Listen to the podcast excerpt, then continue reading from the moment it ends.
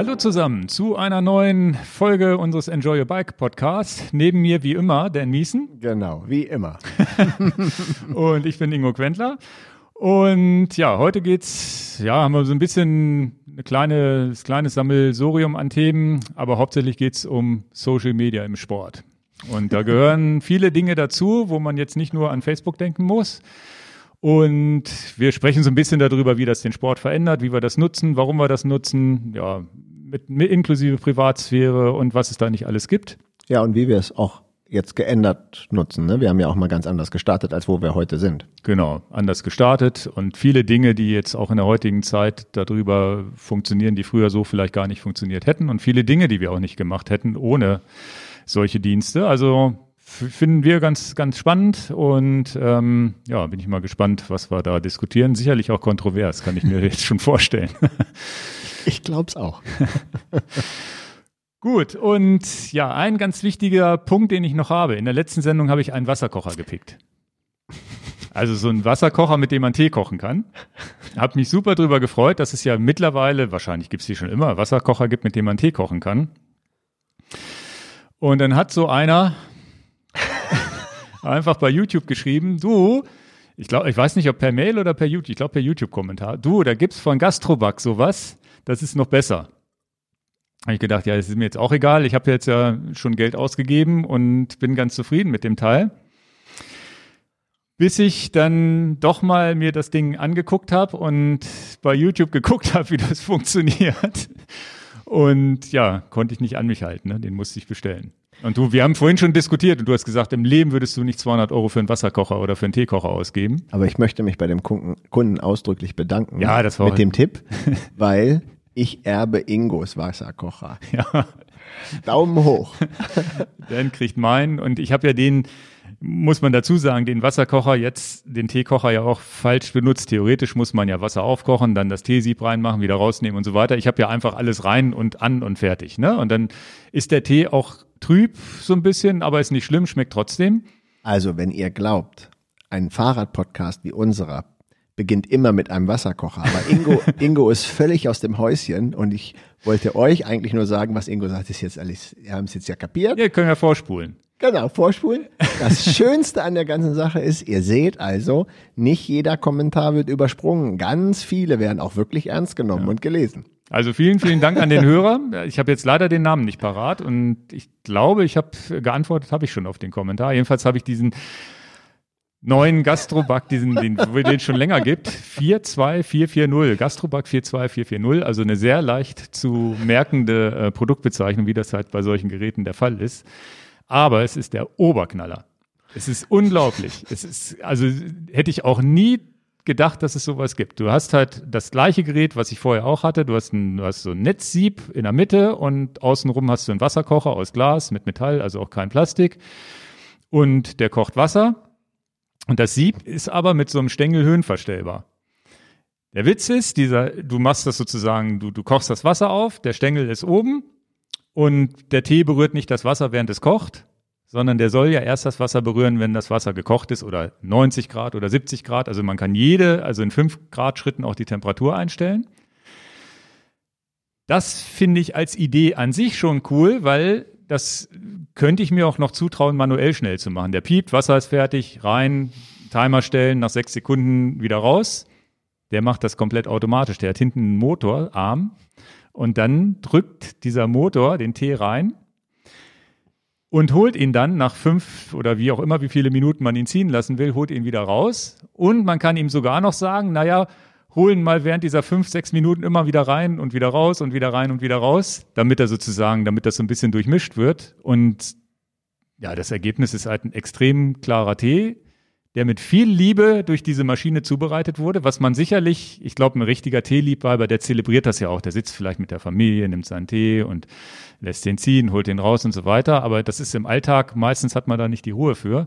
Der macht das halt. Und der macht das wirklich liebevoll. Ich habe mich beim ersten Mal, als der das gemacht hat, habe ich mich davor gesetzt und habe das mir mal so ein bisschen angeschaut, wie der das macht. Also es ist wirklich spannend. Du sitzt davor und guckst, was macht er jetzt? Und dann geht das hoch und wieder runter. Also es ist auch Also, Also es ist auch sehr meditierend, sich davor zu setzen und dem dabei zuzugucken, wie er deinen Tee zubereitet. Also es ist wirklich krass. Also und der aller, der, das Allergeilste ist ja noch, du machst das abends, bereitest du alles vor, sagst ihm, ja, morgen bitte um 8 Uhr mach meinen Tee fertig und dann hast du halt morgens um 8 deinen Tee, ohne, also vorm Aufstehen schon macht er deinen Tee. Ist auch eine ganz, ganz coole Funktion, aber es ist schon, ja, wenn man wirklich keine Arbeit haben will beim Tee kochen, ist es schon das Luxus. Also es ist wie so ein kleiner Roboter, den man zu Hause hat. so ein kleines Teelebewesen. ich finde es ja sehr, sehr schön, dass es ein Klassiker für Herrn Quendler ist und das merkt man auch und deswegen kriegst du ja auch diese Sendezeit.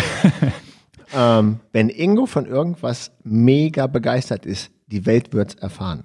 Wenn er von irgendwas mega begeistert ist, ihr kriegt es mit, glaubt's mir. Und das ist ein guter Beweis dafür und das macht dich ja auch. Ja, normalerweise das ist ja landet auch das ganz witzig. Normalerweise landet das als Pick ans Ende der Sendung, aber da ich das jetzt letzte Woche gerade erzählt hatte und dachte ich, ich greife das nochmal auf, dass es da ein Update gibt. Und äh, ich freue mich auch wirklich, dass ich jetzt was erben kann. Brauche ich mir den nicht nochmal kaufen, weil ich Ja, hätte ja. den tatsächlich auch jetzt Ja. gekauft.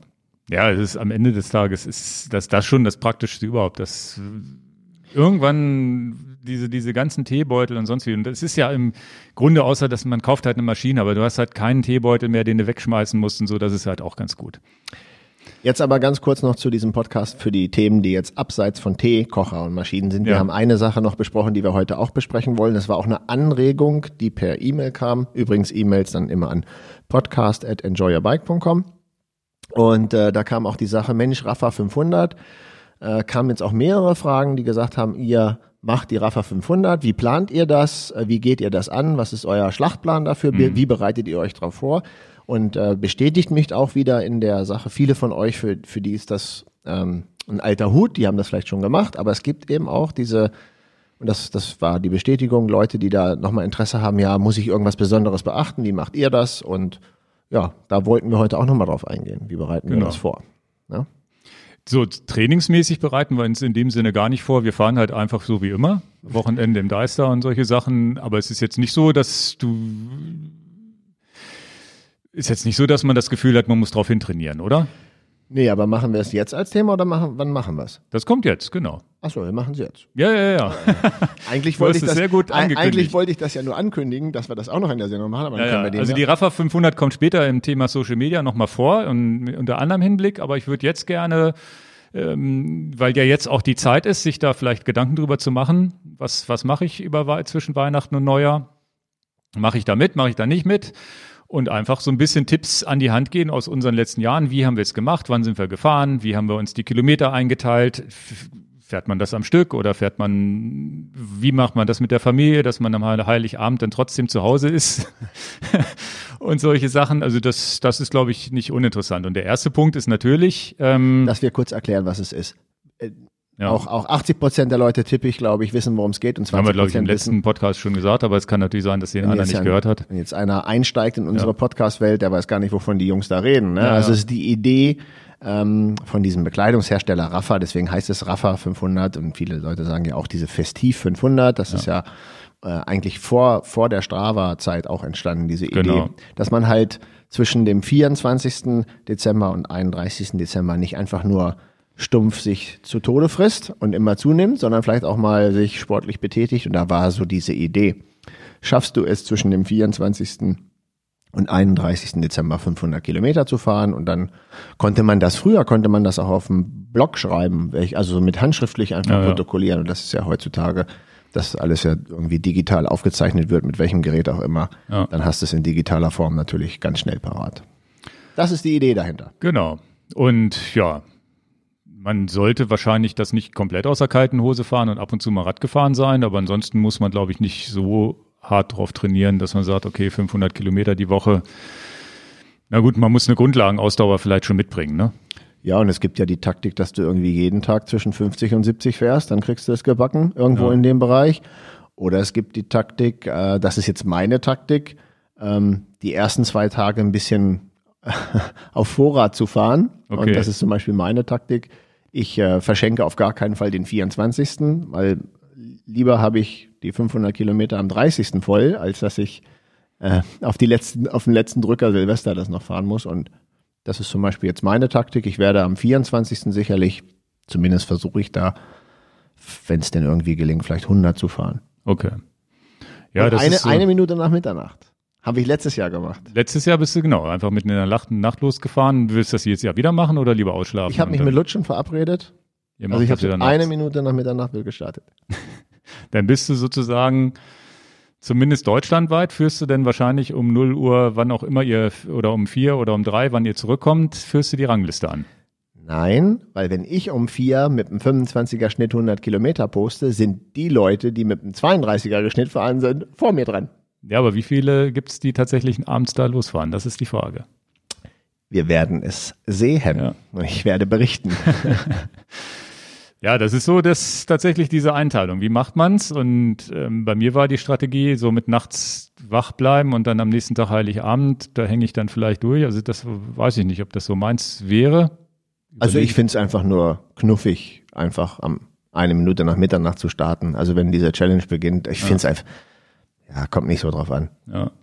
Ja, muss man mal gucken. Und dann bei mir ist es so, dass ich eigentlich dann vormittags einfach einen 50er und einen 60er gefahren bin, so zwei Stunden Ja. irgendwie und tatsächlich eher nicht die Sachen, die wir sonst im Deister am Wochenende fahren, wo wir halt viele Höhenmeter und durch, durch Wenig Gravel und so Kilometer weiter machen, und ja. aber relativ wenig Kilometer machen, sondern das würde ich hier tatsächlich eher so flach, vielleicht leicht hügelig fahren wollen und auch relativ viel Straße mit einbauen. Ne? Nicht nur Straße, aber schon relativ viel Straße, vielleicht ein bisschen Schotter, dass man halt einfach möglichst viele Kilometer frisst.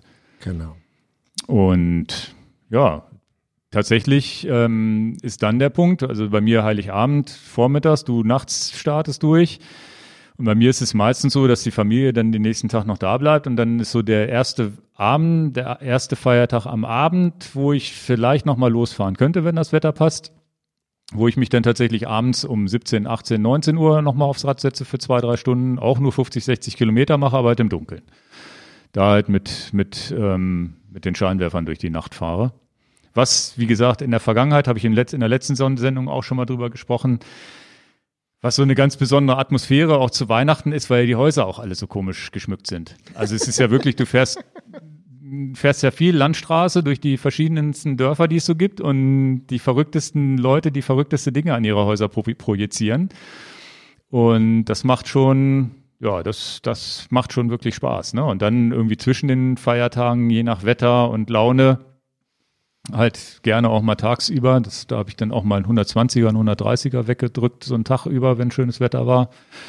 Und so teilt man sich das irgendwie ein. Und meistens war es, glaube ich, das war bei euch auch so, dass man dann so 29., 30. rum vielleicht schon fertig war. Ja, letztes Jahr war ich äh, am 30. schon fertig, weil wir hatten, wie schnell die Zeit vergeht, wir hatten geplant, am 31. und am 30. schon anzureisen, nach Berlin zu fahren und haben Silvester in Berlin verbracht. Ja. Und also nicht, nicht die Silvesternacht verbracht, aber die zwei Tage davor. Und da war ich dann schon fertig. Und das wäre jetzt blöd gewesen, wenn ich in Berlin hätte noch 20, 30 Kilometer fahren müssen. Wir hätten ja sich mit dem Auto einfach 30 Kilometer vor Berlin rauslassen können. nee, Aber ähm, ich sage jetzt, und das ist ja auch ein äh, ähm, Grund, warum wir über ein bisschen Social Media denken und wir ja auch, das, das kann man ja sich schon denken, wer unsere Charaktere so ein bisschen versteht, dass wir da sehr unterschiedlich sind. Gäbe es das nicht, wäre es mir auch nicht wichtig, die 500 zu fahren. Dann würde ich auch sagen, dann sind es eben 380. mh, Also finde ich ja schon spannend, dass ich mich da selber aufs Glatteis legen lasse und sage, wieso ist es ja nur irgendwas Virtuelles, warum, warum ziehe ich das durch? Ja, weil ich es eben sonst doof finde, wenn ich da nur 390 Kilometer stehen hätte und es nicht geschafft hätte. Also würde mich, stimmt. also ich habe mich angemeldet mit dem ganz klaren Ziel, 501 müssen es mindestens werden und nicht 499. Ja, ja. Ja. Das würde man sonst wahrscheinlich tatsächlich nicht machen. Und, ähm, Ja, dann ist es mal zu kalt und man klemmt dann doch mal, ne? Und sagt, und das meine ich. ich weiß noch, wie ich, ich bin ja letztes Jahr bin ich es nicht gefahren. Ich glaube, im vorletzten Jahr war das, weiß ich noch, wie ich einen Tag über bei Regen und vollem Gegenwind Richtung Basinghausen gefahren bin und wirklich mit 15, 16, 17 km, also richtig 50 km/h Wind, also richtig, richtiger Mistwind. Auf dem Rückwind war, Rückweg war alles gut. ne? Das heißt, ich habe mich irgendwie zwei Stunden gegen den Wind gequält. Haben wir uns da nicht sogar getroffen bei dir irgendwie? Ich weiß es nicht mehr genau. Ja, weiß ich nicht mehr. Und dann wieder zurück nach Hannover geballert mit Rückenwind. Die, das hat dann nur eine Stunde gedauert, aber das ist dann so, so eine Sache, die man im Leben nicht gemacht hätte, wenn man da nicht irgendwo im Hinterkopf gehabt hätte, ich will noch Kilometer fressen. Und damals war virtuelles äh, Radfahren noch nicht erlaubt, was in diesem Jahr. Ach, das ist dieses Jahr erlaubt? Dieses Jahr ist Swift erlaubt. Und ich bei, meine, bei der Rafa 500, ja, das ist ja. Du kannst okay. es also auch Indoor fahren. Finde ich nicht weiter schlimm. Ich finde, für mich habe ich ausgeschlossen, Mischmasch zu fahren. Also entweder nur drin, was tatsächlich mental sicherlich auch eine größere Herausforderung, also oder eine ähnlich große Herausforderung ist, wie im Winter in der Kälte draußen zu fahren. Aber so ein Mischmasch würde ich nicht draus machen. So nach dem Motto, heute ist das Wetter schlecht, fahre ich mal 100 Kilometer auf der Rolle. Das wäre dann, das entweder beide, entweder nur das eine, aber beides gemischt fände ich irgendwie komisch. Ja, sehen wir uns, sehen wir uns ähnlich. Also die Rafa 500 ist für mich ein Outdoor-Event. Ähm, ich will keinem seine Indoor-Fahrt vermiesen, gar keine Sache. Für mich ist es genauso. Ich fahre es draußen. Ja, Wind und Wetter und es ist wenn es jetzt, äh, hatte ich auch letztes Jahr mal einen Tag, wo es, da bin ich losgefahren und da kam so ein Regenschauer. Ich war komplett aufgeweicht, mit dem ich nicht gerechnet hatte und da war ich nur irgendwie keine zehn Kilometer unterwegs, bin ich wieder nach Hause gefahren. Ja. Habe ich gesagt, mache ich nicht, warte ich, bis der Schauer vorbei ist, weil ich war auch gerade nur ein paar Kilometer weg. Also tatsächlich. Das habe ich dann nicht durchgezogen. Habe ich dann gewartet, mich umgezogen und dann bin ich ja. nochmal zum späteren Zeitpunkt. Und ich würde auch tatsächlich, ähm, da bin ich dann auch zu, wenn es dann gefährlich wird. Ne? Wenn du dann wirklich sagst, okay, du hast Schneefall, Glätte und sonst wie, dann würde ich auch sagen, breche ich es im schlimmsten Fall ab. Ne? Dann, wenn, dann kann ja sein, dass drei, vier Tage wirklich das, das Wetter äh, schlecht ist draußen und, und du hast wirklich Schneefall oder sowas, dann geht's halt nicht. Dann, dann kann man, dann kann man vielleicht meinetwegen immer noch versuchen, es drin zu fahren.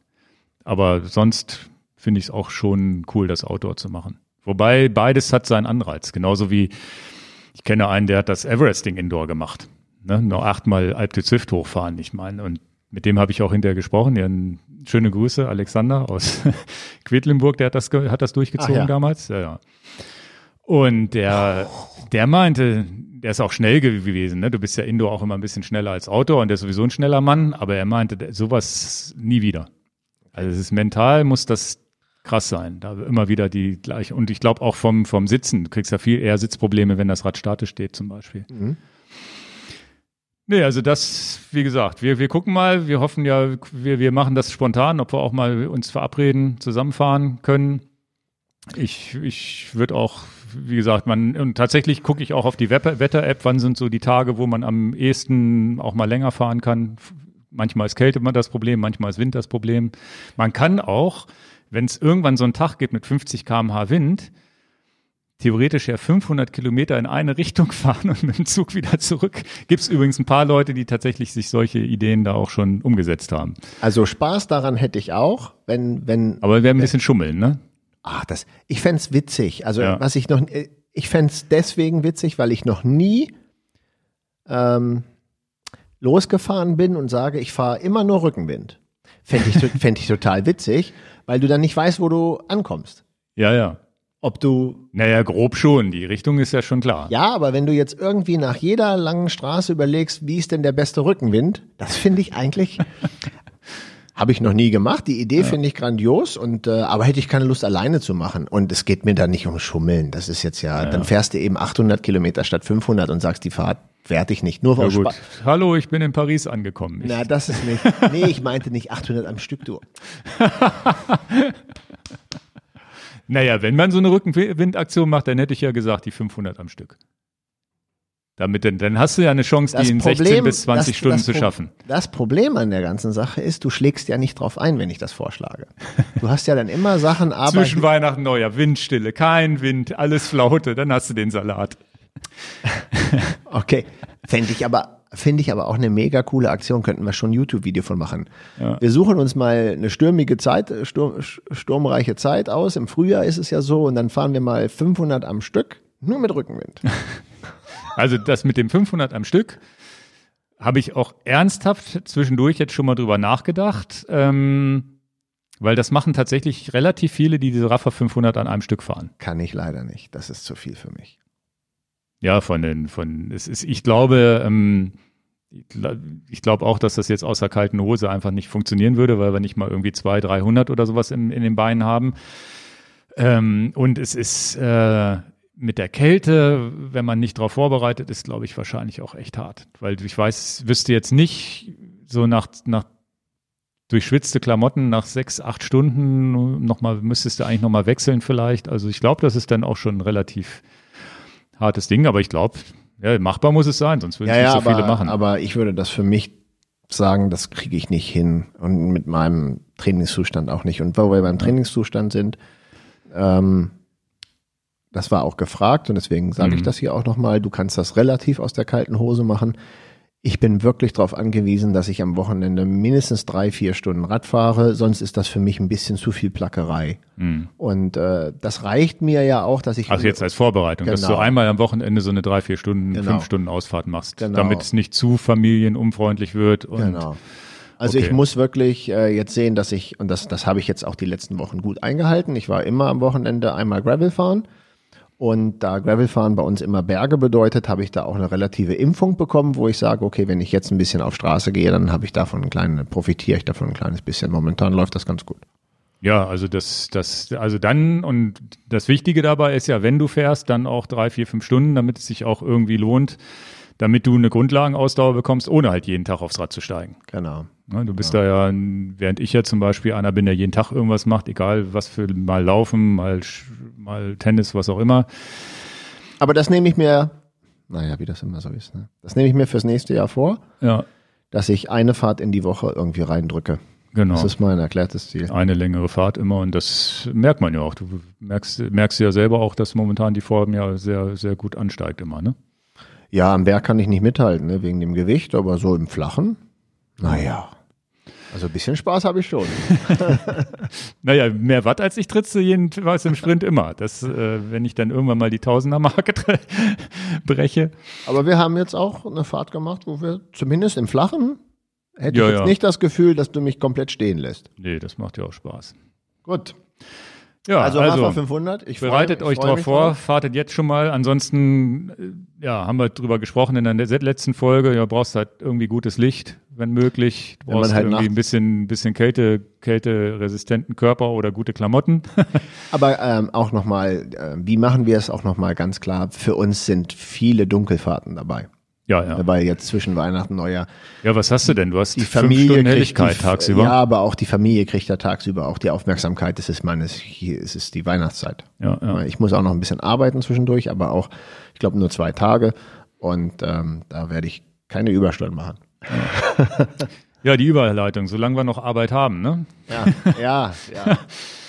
Ähm, habt ihr vielleicht auch mitbekommen, gehen wir mal auf das Thema ja, Rad, Radhändler so ein bisschen ein und, und Radlieferanten. Der wir ja auch sind, Radhändler. Wir Genau. sind ja auch ein Händler. Wir sind ja Fahrradhändler und gibt's, kriegt man natürlich in der Presse auch viel mit und vor allem natürlich auch die, nennen wir sie mal Mainstream-Händler, die normale Fahrräder für normale Menschen verkaufen, haben ja teilweise leere Regale schon gehabt und teilweise keine Reifen mehr lieferbar und bei uns geht das natürlich auch nicht spurlos vorbei. Das heißt, jetzt mal so ein kleiner Punkt hier, so ein bisschen interner, wie, Bisschen wie unser Insight. Leben, wie unser Leben hier abläuft, wie, wie, wie, ja, vor allem du, die, die an der Front sind, die auch natürlich Räder beraten und verkaufen. Dan, Matthias, Axel und, und so weiter. Olaf ist jetzt Olaf jetzt noch dazu. Welche Schwierigkeiten wir haben, dem Kunden zu sagen, naja, wann dein Rad kommt, ob es überhaupt kommt und teilweise Lieferzeiten, wenn du, wenn, wenn du Pech hast vom halben Jahr oder noch schlimmer, ne? Ja, wir haben, das ist ein bisschen Inside Talk, im Schnitt zwei, drei Räder, die wir custom pro Tag so äh, kalkulieren und auch verkaufen. Und jetzt ist zum Beispiel mh, im September die Aussage gekommen, okay, wenn jetzt ein Kunde, es geht ja immer die Frage, welche Schaltung, weil wir Custom-Räder machen, kommt immer die Frage, und welche Schaltung mache ich an das Rad? Und ihr kennt auch bei unserem Podcast auch viele Themen, ja, ist es erst RAM, ist es erst Shimano, jetzt kommt Campagnolo wieder ins Spiel mit der neuen EK-Gruppe und so weiter und so fort. Und da war im September noch so die Stimmung ganz gut, wenn du Räder mit Shimano-Schaltung verkauft hast, beraten hast und da war die Hoffnung, so September, Anfang Oktober noch da, dass man auch noch Shimano lieferbar hat. Zumindest vielleicht noch so bis zum März hin. Und das ist schon eine mega Enttäuschung. Es gibt nichts. Es gibt gar nichts. Das heißt, äh, wir haben jetzt zum Beispiel unsere Strategie umgeswitcht. ähm, haben wir Kunden im Bikefitting und in der Beratung, die auch nur ansatzweise sagen, ich hätte gerne irgendwas mit Shimano, dann ist jetzt bei uns, uns Vieren schon ganz klar, dann brauchen wir nicht weiterreden. Shimano ist nichts in Sicht. Gar nichts. Nichts. Naja, man redet dann trotzdem mit dem Kunden weiter, so ist es nicht, aber, Aber man sucht nach reden- anderen Strategien. ne? Genau, wir Ja. brauchen nicht mehr darüber reden, dass du Oder ansatzweise einen Rat oder bekommen Geduld. kannst. Genau. Oder der Kunde sagt, es ist mir völlig egal, wann es kommt, ich warte eisern, bis es kommt. Hm. Aber eisern warten, Da kannst du ja dem Kunden auch keine Ich kann du kannst dir keine Anzahlung annehmen, Genau, wenn du nicht weißt, ob das Rad im halben genau, Jahr und kommt. das haben wir jetzt auch eingestellt. Das hatten Ja. wir noch gemacht, so September, Oktober, und jetzt haben wir es eingestellt, weil es nicht mehr geht. Es gibt überhaupt keine Hoffnung, dass Ware von Shimano kommt. Und äh, vielleicht äh, haben wir Glück und werden noch vielleicht ein, naja, wie soll man das sagen, vielleicht ein bisschen bevorzugter irgendwo mal behandelt. Ich will es jetzt gar nicht weiter besprechen. Hoffnung ja, aber das ist ja sehr ungewiss. stirbt zuletzt. Bis jetzt, bis jetzt hat noch keiner gerufen, du, ich habe da noch Teile, Nee, das nicht. Aber es ist auch, es ist auch egal, ob es Ultegra mechanisch ist, Ultegra elektronisch ist, GRX mechanisch ist, GRX elektronisch. Nichts gibt's. Okay.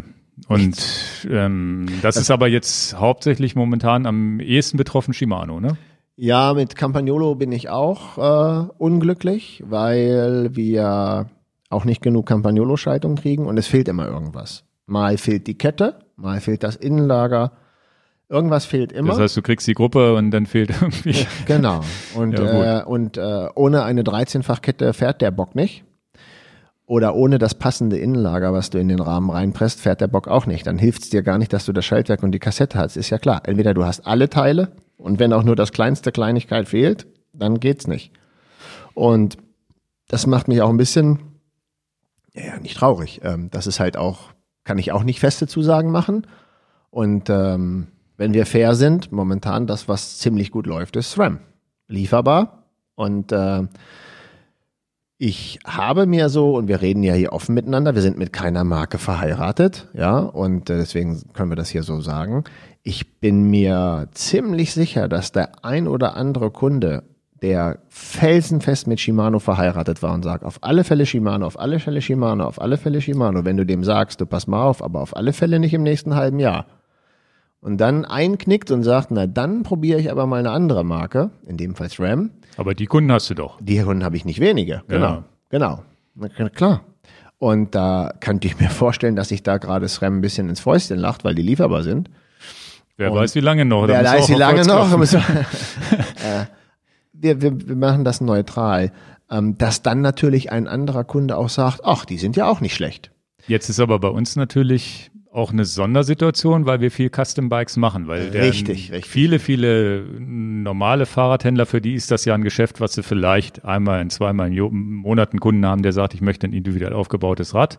Die meisten kriegen es ja fertig aus dem Regal, aber selbst da scheint es ja auch schon Lieferengpässe zu geben, dass die ja, dass so, so große Firmen, die die Räder verschicken, als Kompletträder auch schon die Teile nicht mehr bekommen. Das heißt, es ist nicht Genau. nur wir als Genau. jemand, der eine einzelne Gruppe haben möchte, sondern auch Exakt, generell. exakt. Und wir haben jetzt zum Beispiel ähm, auch eine, eine etwas größere Order bei, bei Look Kompletträdern geschrieben. Äh, und äh, die Look-Räder bauen wir in der Regel nicht individuell zusammen. Die nehmen wir so, wie sie sind, ganz oft. Und da ist ganz oft äh, Shimano GRX geplant gewesen. Kommt nix. Kommt nix in, kommt nichts an. Ja, das ist. Und da in, jetzt versetz dich mal in den Hersteller Look, der die, der die Kompletträder ja geplant hat und terminiert hat. Wenn der und vielleicht die Rahmen schon gebaut hat. die schon, vielleicht schon gebaut hat, ganz sicher gebaut hat, und aber keine Räder zusammenkriegt. Das ist eine ganz komische Situation, die wir da haben. Wir freuen uns ja alle, dass Bike so boomt und so, aber jetzt ist es ja auch so, äh, wir haben auch nicht gerade wenig Mitarbeiter, die in der ganzen Materie drinstecken, wo du sagst, es stockt immer irgendwo rechts und links. Und das nächste, wo es stockt, ist gar nicht Shimano oder Campagnolo mit den Schaltungen. Das, was schon vorprogrammiert ist, wo es nächstes Jahr stocken wird, ist Reifen. Hm. Also es gibt keine Reifen. Ja, ja, es gibt, glaube ich, in Amerika teilweise Schläuche nicht mehr in bestimmten Größen auch. Ne? Also das habe ich in Ist ja einem gut, dass es amerikanischen Podcast. ge- Tubeless fahren. Ja, ja, aber es ist, es ist tatsächlich so, ähm, uns wird ja so ein bisschen auf die Schulter geklopft, Mensch, Glück gehabt, ihr kommt ja durch die Corona-Krise ganz gut durch, was auch stimmt, müssen wir auch zugeben, aber es ist äh, gerade für, für, für, für mich auch, der so ein bisschen über die Zukunft der Firma nachdenkt, auch natürlich ein ganz großer Unsicherheitsfaktor. Genau. Ja, was kriegen wir denn in Zukunft noch? Ne? Also müssen wir irgendwann von YouTube leben, weil wir gar nichts mehr ausliefern können? Und wie, wie stellt man sich auf? Und sucht natürlich nach Ursachen, woran könnte es liegen. Und es ist ja mittlerweile tatsächlich so, weil es auch in der Mainstream-Presse irgendwo angekommen, dass ja einfach keine Container mehr verfügbar sind. Das heißt, es sind gar keine Leercontainer mehr da, die irgendwie in China befüllt werden können. Also da ist alleine eine, eine Wartezeit. Die Schiffsbranche Branche boomt momentan. Also was die Preise angeht, haben sich die Preise wieder stabilisiert. Was ja vielleicht auch gesund ist für den Markt, weil das war ja schon, die Logistik war ja auch zum Teil schon wenn man sich überlegt, was so ein Container gekostet hat aus China, ne, war ja geschenkt zum Teil. Ja.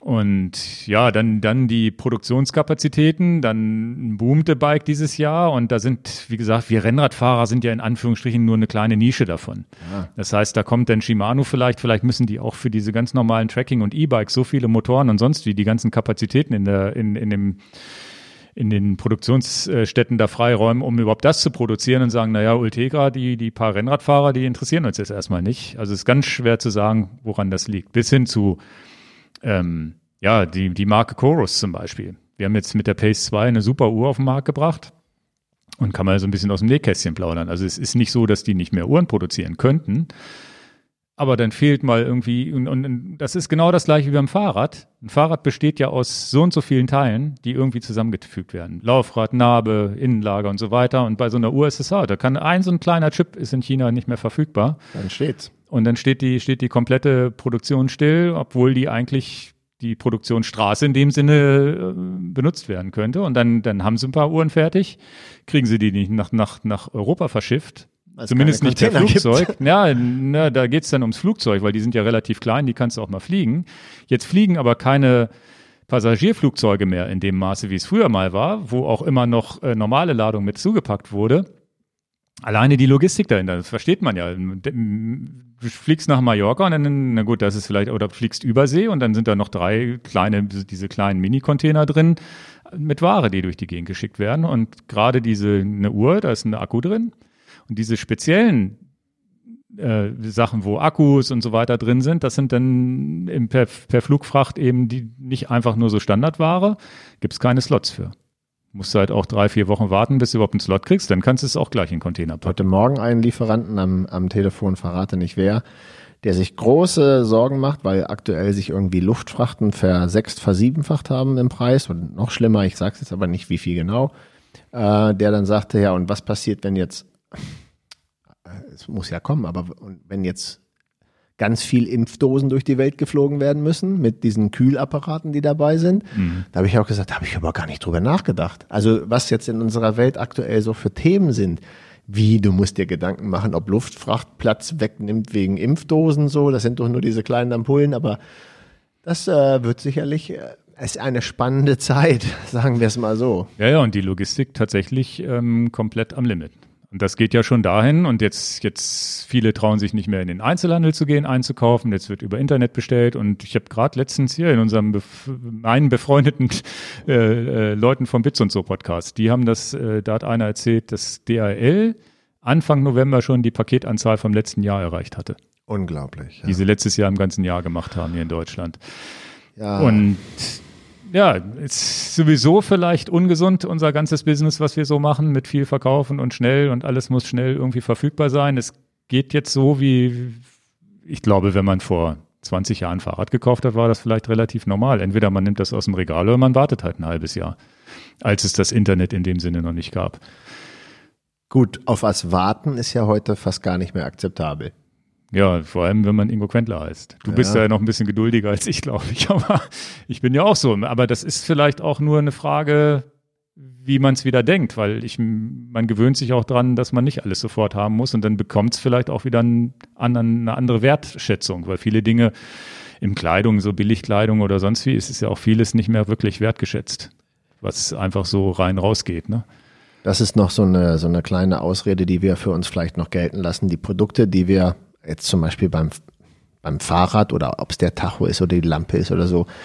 Wir kaufen und verkaufen wertige Produkte nicht für den einmaligen Gebrauch. So, mhm. manchmal hast du das Gefühl, das T-Shirt von Primark, was vier, fünf Euro kostet, das ist ja irgendwie auch nur für zwei Monate gedacht und dann wird's wieder ausgetauscht. Auf langfristige Sache etwas zu kaufen, was ein bisschen teurer vom Preis ist, aber auch eine Wertigkeit hat. In der Regel kauft man ja ein Fahrrad für vielleicht fünf bis zehn Jahre. Das ist ja schon ein Artikel, wo man sagen kann, den sortiere ich ja nicht. Und dann Jahr es, auch nicht weggeschmissen, sondern wird fährt's jemand weiter normalerweise. Dann Genau. schmeißt es ja nicht weg. Genau. Und wenn wir jetzt zum Beispiel, wir haben jetzt ja ein paar Videos gemacht und auch über Lampen diskutiert, weil es ja auch die Jahreszeit ist. Meine erste Lupine-Lampe mit dem Akku, die ich, wann habe ich die gekauft? Ist sieben, acht Jahre her.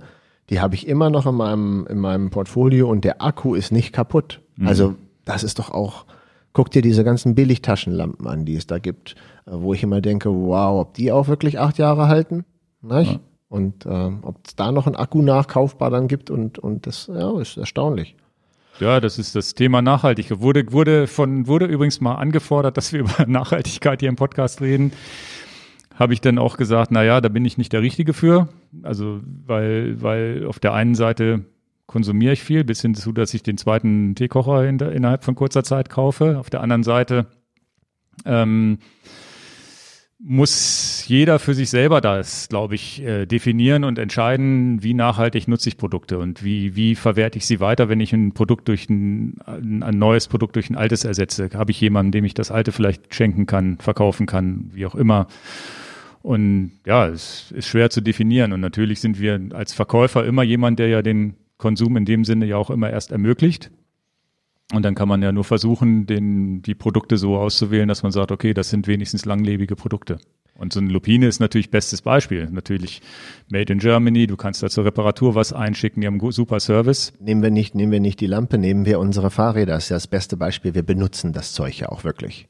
Also wir sind ja auch wirklich dabei, dass das aus dem Keller holst und sagst, Ja. jetzt machen wir eine tolle Fahrt, bis was wir Das ist gerade nicht für die Vitrine, haben. das Es ist schon nicht mal die für die. Vitrine und äh, es, äh, es ist klar, es gibt schlimmere Dinge. Neulich hatte ich einem, da ging es, ich weiß gar nicht, wo ich das hatte, da ging es darum, wie absurd Heliski ist, also Heliskiing ist, mit einem Helikopter irgendwo hochzufliegen und dann da rauszuspringen und runterzufahren, wie asozial das denn sein würde und so. Puh, vorsichtig mit den Äußerungen, was man immer so für, wo man selber in ein Fettnäpfchen tritt, wo man dann auch einen Fehler macht, ne? Nee, ich fahre mit dem Auto in Deister, um da Rad zu fahren. Genau. Aber ich fahre mit dem Wohnmobil zum Nordkap. Wo fängst du an, wo hörst du auf? Und da muss jeder für sich selber entscheiden, wo er da eine Grenze zieht und wo er Gutes tut und wo er vielleicht ein bisschen sparsamer mit umgeht. Der eine kauft wenig Plastik, geht in lose Laden, der nächste, was weiß ich, gibt's ja tausend, tausend verschiedene, sch- ver- verschiedene Möglichkeiten und trotzdem ja, leben wir natürlich in einer Welt, wo wir uns auch Träume verwirklichen und sagen, naja, ich will halt mit dem Fahrrad einmal durch Deutschland fahren, was auch immer und brauche halt Taschen und was weiß ich nicht alles. Ah. ja, es ist ein ganz schwieriges Thema, deswegen jetzt reden wir drüber, obwohl ich eigentlich nicht drüber reden wollte. Ähm, man kann es nicht Das allen hast recht. du mir nicht gesagt, dass du da nicht drüber reden willst. Nee, ich habe das äh, irgendwann, na per Mail habe ich einfach dem, dem zurückgeschrieben, dass es schwierig ist darüber.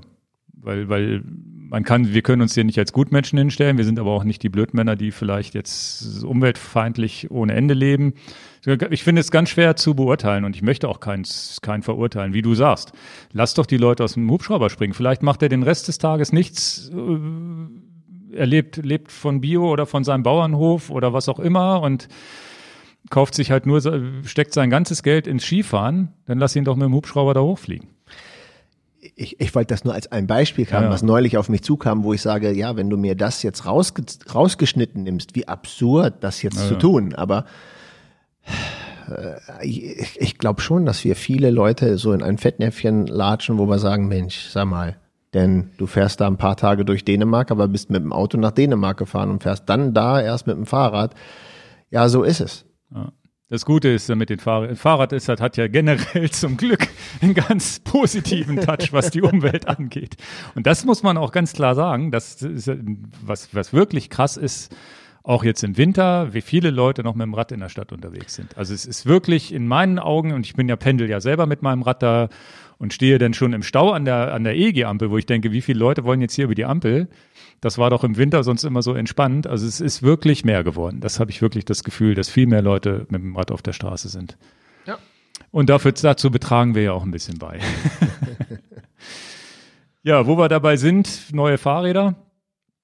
Ähm, du baust dir jetzt lang erwartet, soll dein Mind, da sind wir ja auch beim Thema Rafa 500, soll noch zur Rafa 500 fertig werden, ne?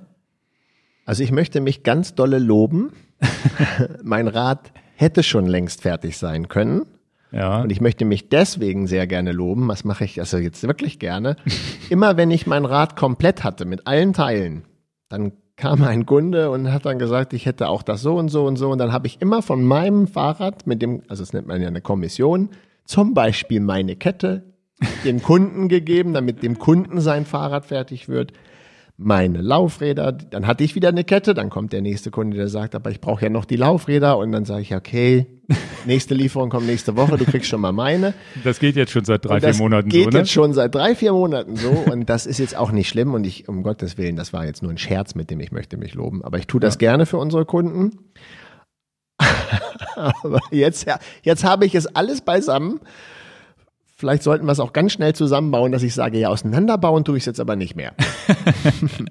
und äh, tatsächlich wäre es auch ein sehr, sehr schönes Fahrrad, ähm, auf das ich mich wirklich, wirklich freuen würde ähm, für die Rafa 500. Ich bin letztes Jahr die Rafa 500 mit dem Gravelbike gefahren, mit äh, ausschließlich kein Rennrad, mit dem Gravelbike mit ähm, 27,5 Zoll Laufrädern und mhm. Slicks. Das hätte ich auch dieses Jahr so vor ausschließlich damit zu fahren und würde dann aber auch es nicht schlecht finden, wenn ich dann sage, okay, jetzt möchte ich genau wie du es gesagt hast, vielleicht mal eine etwas zügige Strecke nur klassisch Rennrad fahren. Dann kann ich natürlich ein Rennrad nehmen, das besitze ich ja, aber hätte schon auch Bock, so die neue Camper zu fahren. Hätte ich auch Bock drauf. Muss ich ja auch sagen. Hätte ich schon Lust drauf.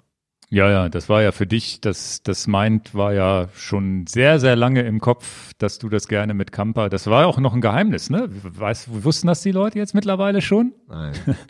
Jetzt ist es ja, glaube ich, durch. Da wo, da, wo die Camper auch noch nicht offiziell da war, hattest du schon gesagt, das wird mein Rad mit einmal 13 und ähm, ich freue mich natürlich auch drauf. Und da freust du dich ja wirklich jetzt schon ein halbes Jahr drauf, ne? Und die, und die Wahrheit hinter, ich gebe gerne mal die Kette oder das Innenlager dem Kunden und hier und da und da. Die Wahrheit dahinter ist auch, und das hast du vorhin sehr schön formuliert, es ist auch okay, dass ich drauf warte. Umso mehr freue ich mich auch. Mhm. Nur jetzt kommt tatsächlich jetzt mal der 24. Dezember und die Jungfernfahrt hätte ich tatsächlich gerne um 0.01 Uhr mit dem Mind gemacht. Mhm. Das würde mir auch gefallen. Aber dann und, und das ist auch schön, ähm, selbst zu erkennen, wie sehr man sich drauf freut. Und dann mhm. dauert es eben noch mal ein paar Wochen. Und klar, hätte ich kein Fahrrad, würde ich auch auf heißen Kohlen sitzen und sagen, Mensch, alle fahren Fahrrad und wann wird denn mal mein Rad fertig? Das kann ich auch verstehen. Ja, und die Mainz äh, sind auch wirklich, haben wir ja auch tatsächlich auch beide so ein bisschen so geplant, dass mal ein Kunde das Probe fahren kann, weil wir müssen ja irgendwie Räder hier auch zur Verfügung stellen immer und das ist auch vielen nicht bewusst, dass Dan oft seine Räder oder auch ich mal mein Rad Na, erzähl mal zur die Verfügung Wahrheit. Erzähl stellen mal, muss. Also Dan, Dan ganz, ganz oft und Ingo ah, muss ich jetzt mit dem Auto zur Arbeit kommen, mein Rad mitbringen.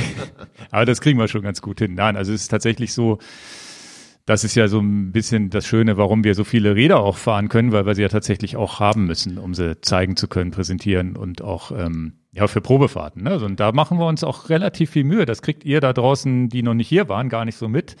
Das ist ja dann auch immer schon mal eine halbe Stunde hier quer durch Hannover fahren und mit Begleitung und mal schöne Strecken ausprobieren, so wie ihr das macht.